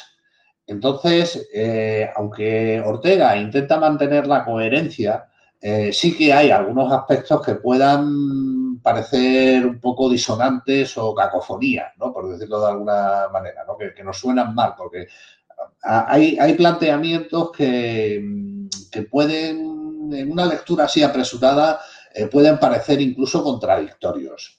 y ahí estoy de acuerdo contigo. Pero yo creo que eso es fruto de la de que a lo largo, digamos, de, los tiempos donde se escribieron las distintas partes del libro, pues obviamente el pensamiento de Ortega fue evolucionando, como pongo de manifiesto eh, el tema de la, de la mundialización, ¿no? que al principio eh, además es que incluso eh, utiliza expresiones contrarias. En la primera parte, cuando habla de la mundialización, dice que el mundo ha crecido eh, y luego, cuando vuelve a hablar en el epílogo para ingleses de la mundialización, utiliza el adjetivo contrario. Dice que el mundo se ha empequeñecido. con lo cual, bueno, pues vemos ahí ese tipo de cosas que yo creo que obedecen a, que son reflexiones de un momento puntual que luego al juntarse en un libro, pues hay veces que no, que no casan del todo. Tengo una cita de lo de trascender los estados. Es que en la página 207 no sé si es del libro o es de alguno de los, de los apéndices. Dice aquí que los círculos que hasta ahora se han llamado naciones llegaron hace un siglo, o poco menos, a su máxima expansión, lo que comentaba eh, Javier. Ya no se puede hacer nada con ellos si no es trascenderlos ya no son sino pasado que se acumula en torno y bajo del europeo. Es decir, en cierto modo ya estaba también hablando de, trascender al Estado. Esto está en... ¿Dónde lo tengo? Pues no sé en qué parte del libro. En el punto, en el capítulo 7.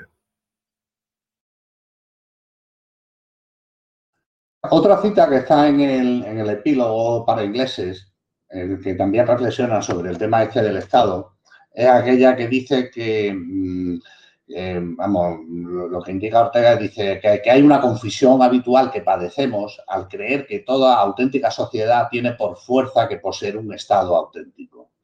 Eh, pero es bien claro que el aparato estatal no se produce dentro de una sociedad, sino en un estado muy avanzado de su evolución. O sea, es decir, primero en la sociedad y luego el Estado. Y, sigue diciendo, tal vez el Estado proporciona al derecho ciertas perfecciones, pero es innecesario enunciar ante lectores ingleses que el derecho existe sin el Estado y su actividad estatutaria. Y esto es importante eh, en, Inglaterra, por lo que decía que Inglaterra no tiene constitución. O sea, primero se crea la sociedad y luego se crean las estructuras estatales. Y, bueno, y pero bueno, estas son reflexiones que están ya más vinculadas con la idea de derecho que maneja Ortega, que, ya sería excesivo tratarlas en el día de hoy. No, de hecho, aquí en, la Ley de Derecho Civil de Galicia se mantienen figuras jurídicas eh, anteriores al Estado. Hay los, montes vecinales en mano común, una institución del derecho romano, los montes abertales, que vienen ya del derecho germánico. O sea, son instituciones que pasaron reinos, conquistas, cambios de gobierno, pero que esas instituciones se permanecieron ahí aplicándose en los, en los territorios. Son muy, muy curiosas algunas de ellas. Y precisamente esa pluralidad eh, enriquecedora que, destaca Ortega, porque Ortega, como antes se ha comentado, preconizaba un Estado europeo, pero porque él decía que ya existía una realidad social europea, pero que esa realidad social europea estaba basada sobre todo en la pluralidad de los elementos que la integraban. Y mm, en crítica, digamos, al hombre masa dice que en el momento en que hay una homogeneización de esa pluralidad, al perder esa pluralidad, pues eh, el, destino inevitablemente es el hombre masa. O sea, él preconizaba eh, un Estado europeo, pero manteniendo la pluralidad de los elementos que integran esa sociedad, porque son la base de su riqueza, eh, decía Ortega. Que eso que por cierto, empecé a escuchar eh, Memorias de un tambor, que recomendaste en otra charla, buenísimo, ya voy por la sexta, me parece, que hablaba un poco de...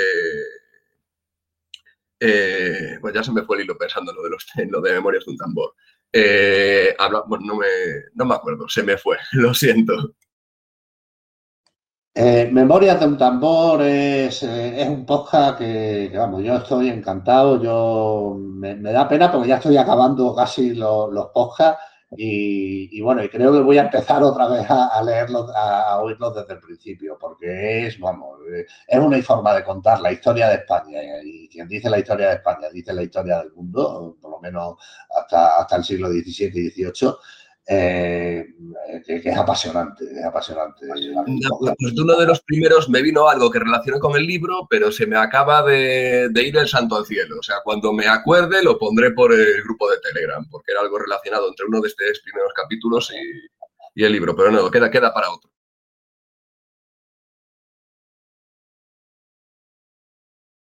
Sí, bueno, pues sí que ya me vino a la mente. Era cuando hablaba de lo del gran capitán, los tercios, cuando se inventaron los tercios en Europa, claro, es lo que también habla Ortega Gasset en el libro, sirve para nivelarse. En ese momento, ¿qué pasó? Eh, se implementan unas mejoras técnicas en el ejército, aparecen unas unidades militares que hasta ahora eh, no se sabía combatir contra ellas, ¿y qué pasó? que durante 200 años España tuvo la predominancia por toda Europa y durante ese tiempo, eh, con mucha sangre, sudor y lágrimas, el resto de países fueron desarrollando su propia tecnología para poder contrarrestar a la española. ¿Costó 200 años invasiones y guerras? Sí, pero al final fue la cómo avanzó Europa, ¿sabes? Cómo mm, lo que decía Ortega, cómo se van nivelando los países, el que uno descubra una cosa, eh, eh, Holanda empieza a hacer el primer banco holandés, eh, otros empiezan a hacer el comercio, cómo esa diversidad que hubo en Europa fue la que realmente enriqueció a Europa durante muchos, durante al menos dos o tres siglos. Sí, eh, y eso nos hace también reflexionar, eh, vinculándolo con Bitcoin, eh, Bitcoin como avance tecnológico mm, va a hacer que las sociedades, llamémosla Estado, llamémosle como queramos, las sociedades que, que acojan este avance tecnológico están destinadas a superar a aquellas que no lo, que no, que no, que no lo acojan. En este sentido, pues bueno, podemos citar a Álvaro de María, que él habla mucho del tema de la pólvora, pues los estados que despreciaban o que no querían usar la pólvora, pues al final quedaron relegados ante los que la usaban.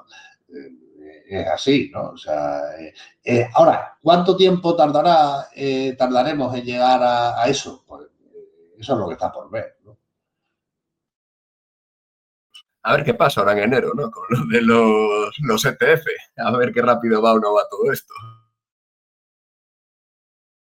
Sí, pero los ETFs, eh, eso es como decía, creo que Manuel por la vieja, ¿no?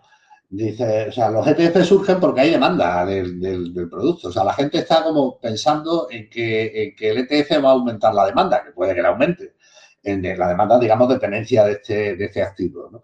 Eh, pero, pero surgen los ETFs, esto es como, como el mando y la fuerza, ¿no? O sea, eh, el huevo y la gallina. O sea, el, ETF, si surge, es porque hay demanda. Si no hubiera demanda, no habría ETF. Que sí, que eh, el, ETF puede contribuir a un aumento de demanda, pero la, voluntad de querer tener una exposición a, este criptoactivo es previa a la aparición del ETF.